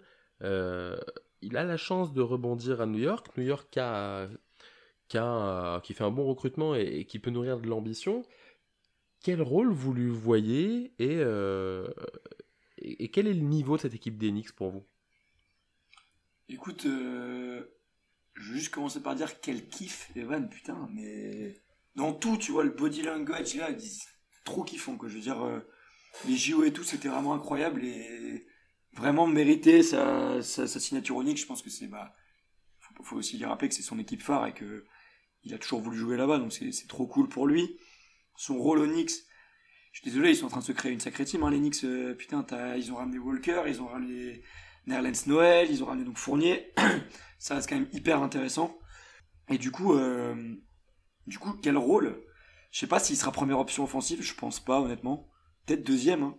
Après, ça va dépendre du turnover qu'il y aura sur le terrain, mais vu ce qu'il a fait euh, au JO, c'est vrai qu'il a quand même été assez impressionnant au JO, de facilité à 3 points, euh, quand ça filochait, ça filochait sévère. Euh, honnêtement, j'ai envie de te dire première ou deuxième option, parce que Walker, je pense que sa cote, elle a bien bien baissé aussi. Euh, je sais pas dans quel rôle il va arriver, et surtout quelle, importance il aura offensivement, mais je pense que ça se bat avec Randall. Hein. Donc, je sais pas trop, à voir. Moi, je suis un peu hésitant. J'aime bien le duo Fournier-Randall. Je trouve qu'en fait, Evan est très bon avec un, intérieur qui attire la défense. Parce qu'Evan a tendance à voir le jeu. On le voit avec Gobert. Quand Gobert est au poste, Fournier est toujours bien placé. Il, il a ce côté où il voit comment se mettre pour pouvoir marquer des points. Il adore marquer des points et ça se ressent. Et je trouve qu'avec Randall, ça, je suis pressé de voir. Par contre, à la main, j'adore l'arrivée. En fait, j'aime beaucoup ce qu'ils ont fait les, euh, les Knicks mais tu as que des scores, unidimensionnels, entre guillemets. Kemba, il, sait que scorer. On l'a vu à Boston, créer pour les autres. Il n'y arrive pas, en fait. C'est pas de sa faute, c'est quelque chose qu'il ne sait pas faire. RJ Barrett, bah, il crée pas trop pour les autres. Il aime bien scorer, il défend bien, mais voilà. Julius Randle, il fait quoi? Il, fait, il lâche la balle une fois qu'il a attiré tout le monde, mais il crée pas vraiment pour les autres. C'est le seul défaut que j'ai. C'est pour ça que j'ai du mal à situer où, euh, dans quelle hiérarchie est Evan. Il peut être option 2, comme il peut être option 4 en fonction de la saison d'RJ Barrett, en fonction de la saison de Kemba Walker. On n'a pas parlé d'Eric Rose, mais pareil, Derrick Rose, c'est un scoreur avant d'être un créateur. Donc heureusement, Evan a appris à Boston à créer pour les autres. On l'a vu, euh, bah, Type, tu es bien placé pour en parler. Ou vraiment, moi je trouve que c'est vraiment le truc, le petit plus qu'on a vu d'Evan à Boston, c'est la création pour les autres. Mais après, euh, est-ce que l'effectif des Knicks est. Je suis intrigué par cet effectif, mais j'ai aussi quelques questions. Euh, et si tu nous poses la question, type, toi, c'est que tu te poses aussi des questions? Ouais, ouais, je m'interroge parce que, bon, à titre personnel, je suis déçu qu'il ne soit pas resté à Boston parce que j'adore euh, le joueur qu'il est. Mais euh, je trouve que New York, pour lui, c'est un bon fit. Déjà parce que, bah, on l'a vu avec Vucevic, il sait jouer avec un intérieur qui a besoin du ballon et pas forcément avec un, mec hyper vif. Enfin, il cherche pas juste un rim runner à qui va lâcher des, des alley euh, mais voilà, des joueurs plutôt au sol, donc Randall, ça ira bien. Et puis bah, à côté, euh, c'est RJ Barrett, et RJ Barrett aujourd'hui, c'est pas clairement une deuxième option, donc je pense que les deux seront là, un coup ce sera Barrett, mais défensivement il va peut-être un peu plus s'employer, donc des fois on laissera la balle à Evan, et, je pense qu'il y aura une belle complémentarité. Après, euh, voilà, comme tu l'as dit, il y a le point d'interrogation sur qui est le gestionnaire, et, et on a vu, bah, même en équipe de France où, Evan a été excellent, euh, que la gestion c'est pas forcément son fort. Euh, la preuve, on, a laissé Nando de Colo le faire et des fois derrière Thomas Hurtel, euh, notamment en finale contre les États-Unis et, et c'est pas c'est pas à Evan Fournier qu'on a a confié cette responsabilité. On a vu aussi contre la Slovénie, il perd un ballon décisif face à Prepelic. donc voilà, je, me dis quel rôle il peut avoir et est-ce qu'il n'y aura pas embouteillage sur le rôle de scoreur? Mais, euh, mais voilà, il faudrait pas que ce, ce bac court new-yorkais explose. C'est pour moi la seule crainte. Parce que sinon, il y a vraiment des joueurs pour, euh, pour rester compétitifs à l'Est. Mais ouais, je pense, je pense qu'il va y avoir un sacré embouteillage niveau scoring. Même, euh, honnêtement, j'adore le joueur qui est RJ Barrett, mais je pense que c'est lui qui va être le plus impacté par, par ces différentes arrivées. Euh, et ouais, je pense que vous avez tout, tout bien résumé sur le fait qu'il n'y a, pas beaucoup de playmakers, mais beaucoup de scoreurs. Et je sais pas comment ils vont se partager la balle, mais va bien falloir. Et hâte de voir euh, les premiers matchs Knicks l'année prochaine. Après, euh, c'est pas plus mal. Moi, en fait, je, trouve que c'est génial. Par contre, le côté Thibodeau, à qui tu mets des joueurs avec des capacités défensives qui sont pas des défenseurs, mais, mais Thibodeau est tellement fort tactiquement, défensivement. Je trouve qu'il est incroyable. il, rend vraiment tout le monde meilleur en défense partout il passe, les joueurs qu'il a, ça devient des défenseurs euh, plus que corrects, voire élite. À part euh, Julius Randle, un peu compliqué, à part son physique, le reste c'est compliqué, mais il a apporté tellement en attaque. Et on a vu contre Atlanta que le problème c'était beaucoup l'attaque. Donc du coup, peut-être que c'est pas plus mal de mettre plein de scoreurs et qu'en fait tout le monde aura un petit peu sa part de gâteau. Et en plus, c'est ça qui est bien avec Evan, c'est que je pense qu'il est capable d'accepter et bah, tu sais quoi, euh, on joue contre, euh, je sais pas, euh, Portland. Et bah, allez, moi, là, je vais mettre 25 points parce qu'en face de moi, c'est CJ McCullum qui sait pas défendre en fait. Par contre, on va jouer contre une équipe où l'intérieur, genre Washington, bah, c'est pas grave. Moi, je vais mettre que 10 points, mais je vais faire 5 passes et je vais essayer de me déchirer en défense. Il a cette mentalité-là. C'est ça, qui, ça c'est un gros plus pour Fournier, c'est qu'il est capable d'accepter un rôle moindre que son niveau le prétend. quoi. Ouais, je pense que tu as raison. On a vu que c'était un joueur d'équipe. Il, peut accepter un rôle pour aller chercher euh, une performance. Euh, voilà, j'espère juste pour lui que euh, la mayonnaise va prendre. Parce que, comme tu l'as dit, hein, ça manquait de plan B derrière Randall. Aujourd'hui, tu as des plans B, C, D, peut-être même E. Mais voilà, il faudrait pas que ça se transforme un peu en une guerre d'ego avec des Kemba qui vont vouloir montrer qu'ils sont pas sont pas finis, avec euh, un Quickly qui va dire attention, moi je suis toujours là et je veux scorer aussi. Voilà, le risque c'est que des fois le l'amas de, talent à un moment arrive à être négatif. C'est pour moi ma seule crainte du côté de New York. Ouais, je suis d'accord. Il y a un peu le côté euh, peut-être comparé à Boston par exemple, où il y a peut-être trop de talent offensif et, et pas assez de, de, de soldats qui vont faire le job pour les autres. Désolé, je prends l'exemple de Boston, hein, c'est pas euh, contre toi, mais je trouve que ça ressemble un peu dans le côté euh, énormément de talent offensif, mais peut-être pas assez de soldats euh, pour faire le sale job. Ouais, je pense que le, parallèle est pas, est pas inintéressant. En tout cas, on verra, mais, euh, mais une saison qui démarre plutôt bien pour, euh, pour Evan, qu'on pourrait revoir euh, en playoff l'année prochaine, et ça c'est plutôt cool. Je vous propose, messieurs, qu'on continue et qu'on termine avec le dernier joueur. Il nous reste un petit quart d'heure, donc c'est parfait. C'est eh ben, monsieur Rudy Gobert. Et bah ouais, on conclut avec notre pépère Rudy Gobert qui a maintenant 29, 29 balais à son, à compteur. Il a commencé sa carrière à Cholet, et c'est là qu'il a quasiment tout fait jusqu'à la draft, du coup. 2013, euh, euh, il était pressenti pour être haut drafté. Malheureusement, il a seulement été drafté à la 27e place. Par les Denver Nuggets. Et il a directement été tradé dans, un, dans un trade donc avec Eric Green et quelques assets à l'époque.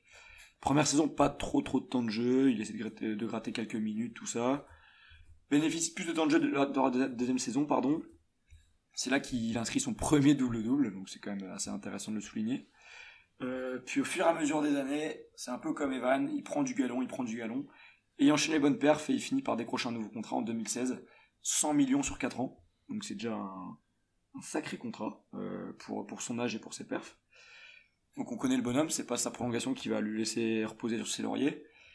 Début 2017, il réalise une saison ultra solide dans la raquette. Premier playoff pour lui. Euh, malheureusement, il s'y blesse dès le premier match après 17 secondes contre, contre les Clippers. Donc bon, pas beaucoup d'expérience en playoff malheureusement. Et il finit déjà deuxième place euh, au Deep derrière euh, Draymond Green en 2017. Euh, du coup, 2018, c'est de premier Deep pour lui. Et première demi-finale de conf également. Il enchaînera alors que des saisons solides. Sur les trois prochaines saisons, il en décrochera deux. Je parle bien des Deep et donc il deviendra le quatrième joueur all-time à l'avoir remporté trois fois ou plus. Donc euh, pour euh, citer les joueurs, il y a Dwight Howard qui l'a remporté trois, fois, et Ben Wallace et Dikembe Mutombo quatre fois. C'est pour situer un peu euh, la carrure des joueurs dans lesquels il est dans cette catégorie-là. Première série en, en, 2020. 2020, ça a aussi été l'année du Covid. Et malheureusement, un sacré bad buzz pour lui. Hein. On a tous de sa sortie médiatique qui a été un peu le déclic pour arrêter la NBA. On se souvient de tous ces, tous ces gestes de toucher du micro, etc. Ça a d'ailleurs un peu impacté sa relation avec, euh, avec Donovan Mitchell. Heureusement, tout est bien qui finit bien. Euh, tout est rentré dans l'ordre, il s'est excusé.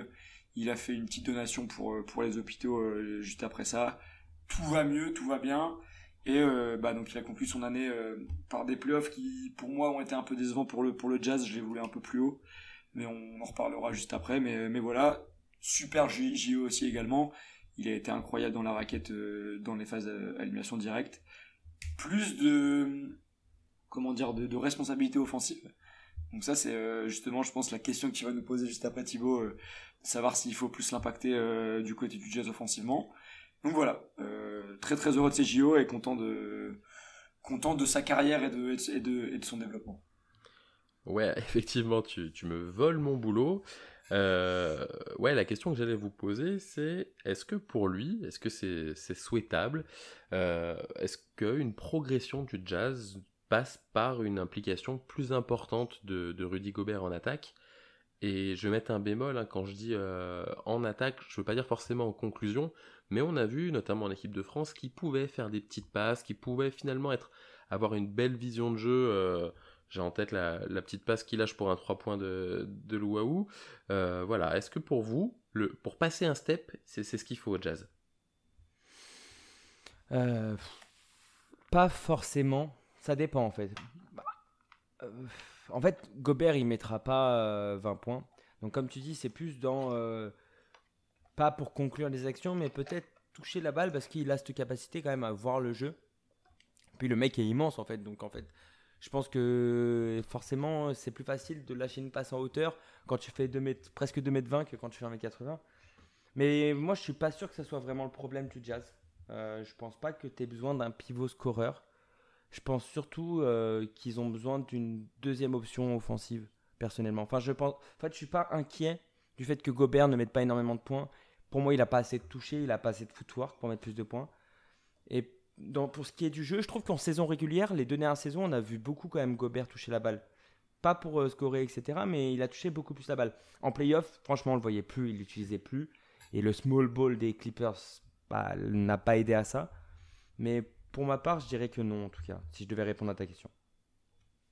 Ouais, je pense, honnêtement, je pense pas, je, pense pas non plus parce que c'est en fait, si tu l'impliques plus offensivement, ça veut dire que tu vas peut-être euh, diminuer son impact défensif parce qu'il aura peut-être euh, moins d'énergie ou quoi pour refaire euh, les efforts qu'il fait défensivement. Et comme tu le disais très bien, Ryan, je rejoins ton avis aussi là-dessus.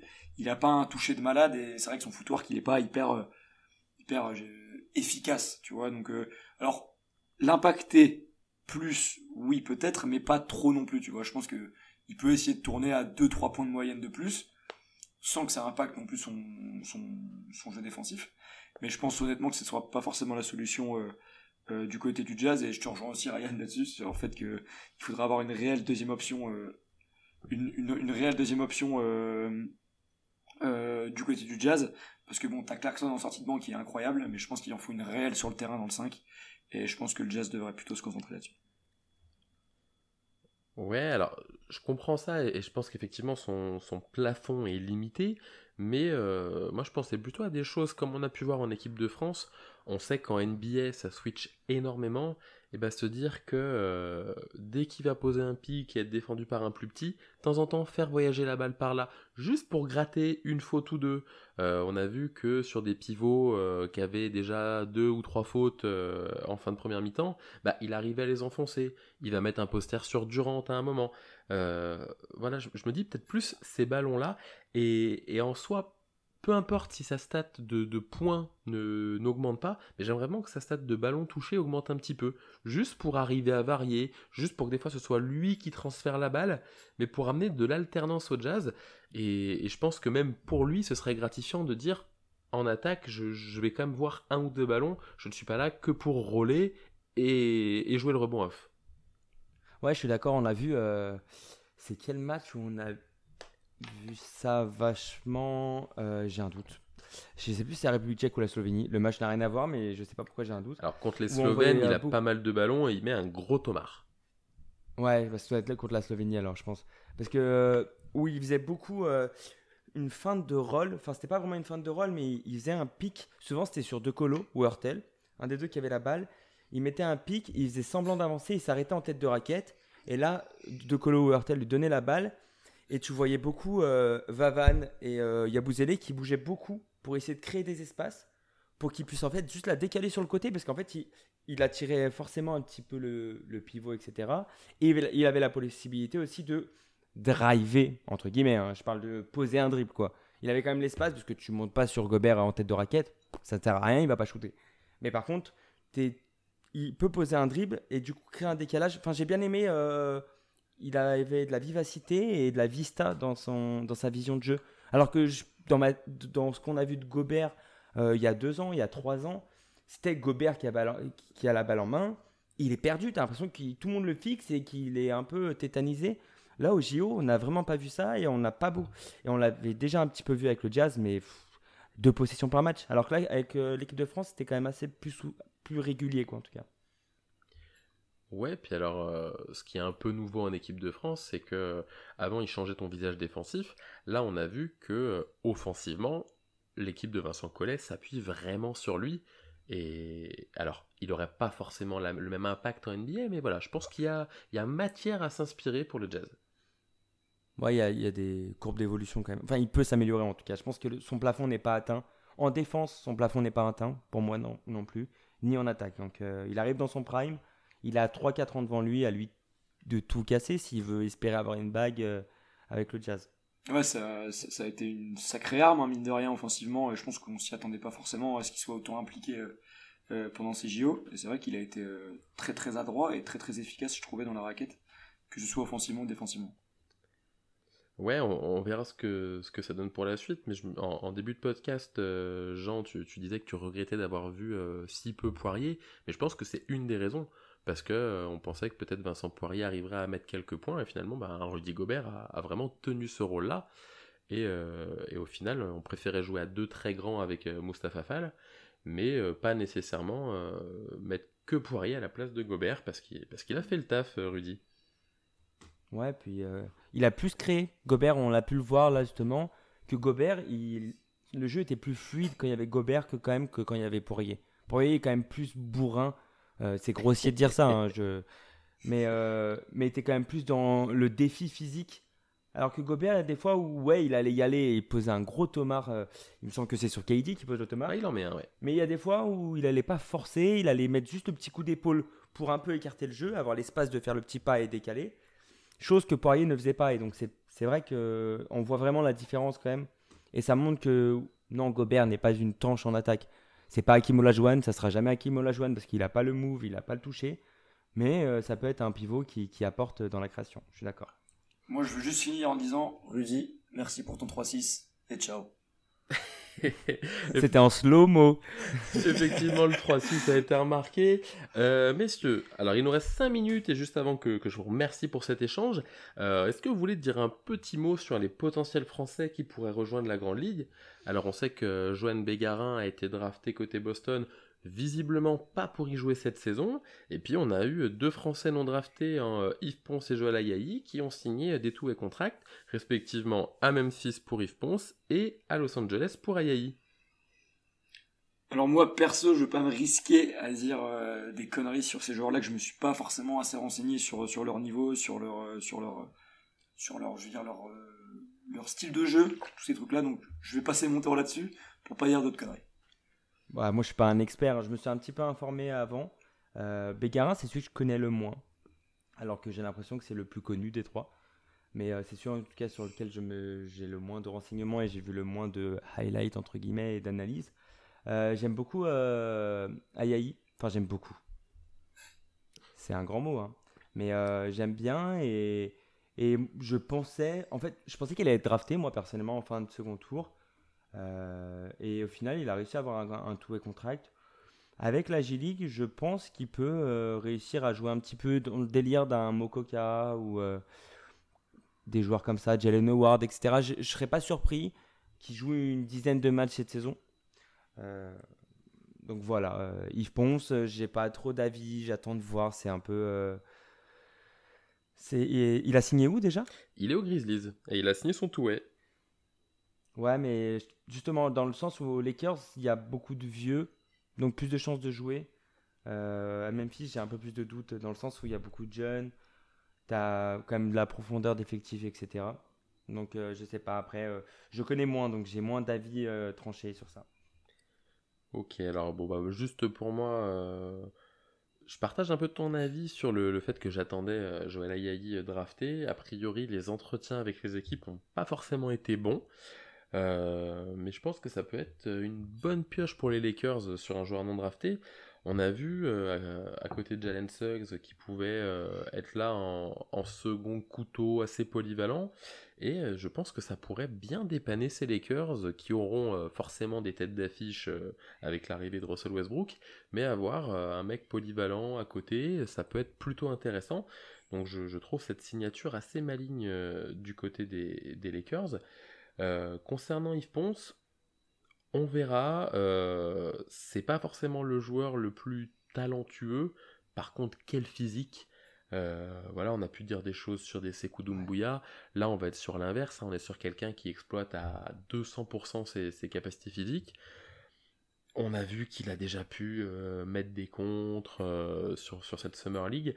Je, je lui vois vraiment avoir sa chance en NBA dès cette année. Aussi parce que euh, on sait que des fois les intérieurs de Memphis sont, assez fragiles. Donc amener, amener sa verticalité, je, pense qu'il peut jouer. Pas sûr pour autant que ça lui assure un, grand futur en NBA parce que je pense qu'il va vite plafonner. Mais je serais pas étonné que des trois euh, joueurs euh, de cette QV, ce soit lui qui ait le plus de temps de jeu. Et puis ben, Joanne Bégarin, je sais pas ce qui va se passer, euh, s'il va retourner en Europe ou s'il sera en G-League. Euh, initialement, il devait pas faire la, Summer League, hein, c'est lui qui a, demandé à Brad Stevens d'être dans l'effectif. Donc je pense vraiment que, pour Boston, c'est un, petit pic pour le futur. Et je serais pas étonné qu'il revienne en Europe. Ouais, bah, ça, je suis d'accord sur Yves Ponce. euh, pouah, quelle bête. Franchement, il est incroyable à regarder. Enfin, moi, pour le coup, c'est euh, tu me- c'est le- la seule image que j'ai de lui, c'est un monstre euh, physique, quoi. C'est c'est un mutant. Et il va apprendre avec Steven Adams. C'est le seul point positif qu'on peut avoir. Il me semble, hein. On est d'accord, Steven Adams, il est à Memphis maintenant. Ouais, ouais, il y, a- il y y a eu le trade. Euh, ouais, puis mine de rien, avec un, un Jaren Jackson Jr. qui, euh, été loué pour ses qualités défensives, même si là il n'a pas forcément le développement qu'on attend de lui, je pense que ça peut, être, ça peut être assez intéressant de voir comment les deux vont jouer. Pareil pour un Brandon Clark sur les intérieurs de petite taille. Donc je pense qu'il a, il a les coéquipiers de qui s'inspirer. Ouais, profil intrigant. Plafond peut-être un peu bas, mais, mais à voir. S'il optimise à fond son, son potentiel, il peut avoir quelques, quelques matchs à son actif. Et après, Ayayi, bah, Gonzaga, hein. donc intelligence de jeu, expérience. Je sais pas, je suis plutôt optimiste pour Gonzaga. Ouais, puis au passage, hein, on félicitera Joël Ayayi qui va, qui va devenir tonton, puisque sa sœur Valériane a annoncé qu'en plus de, la médaille olympique, elle revenait avec euh, un petit bébé en projet. Donc voilà, c'était pour la petite minute People. bon messieurs, on, est, euh, on arrive au bout de ce, de ce lourd podcast, mais, euh, mais qui était hyper intéressant. Je vous remercie. Bah merci à toi, on s'est régalé. On a été un petit peu gourmand, mais, mais c'était vraiment cool à faire. Bah écoute, ouais, merci, merci Thibaut, merci Ryan. C'était très très cool, très très intéressant de connaître vos avis et même des petites anecdotes qu'on ne connaissait pas forcément sur certains joueurs. C'était très cool. Et on a pris le temps, mais c'était nécessaire. Ouais, le, temps était nécessaire. Euh, je pense qu'avec 13 joueurs, on aurait pu aller beaucoup plus loin. Mais bon, pour que le format reste digeste, il fallait pas s'étendre plus. du coup, bah, je vous remercie à nouveau. Je vous dis à bientôt. Et puis, bah, vous, je vous remercie de nous avoir écoutés. Euh, les, les, pardon, j'allais dire les playoffs. Non, les playoffs sont finis, mais les podcasts vont redémarrer petit à petit. Et puis, vous savez qu'on est actif sur Twitter avec pas mal de, space quasiment euh, tous les soirs. Donc, n'hésitez pas à nous rejoindre et à échanger euh, sur le réseau à l'oiseau bleu. Allez, je vous dis à bientôt. Ciao tout le monde.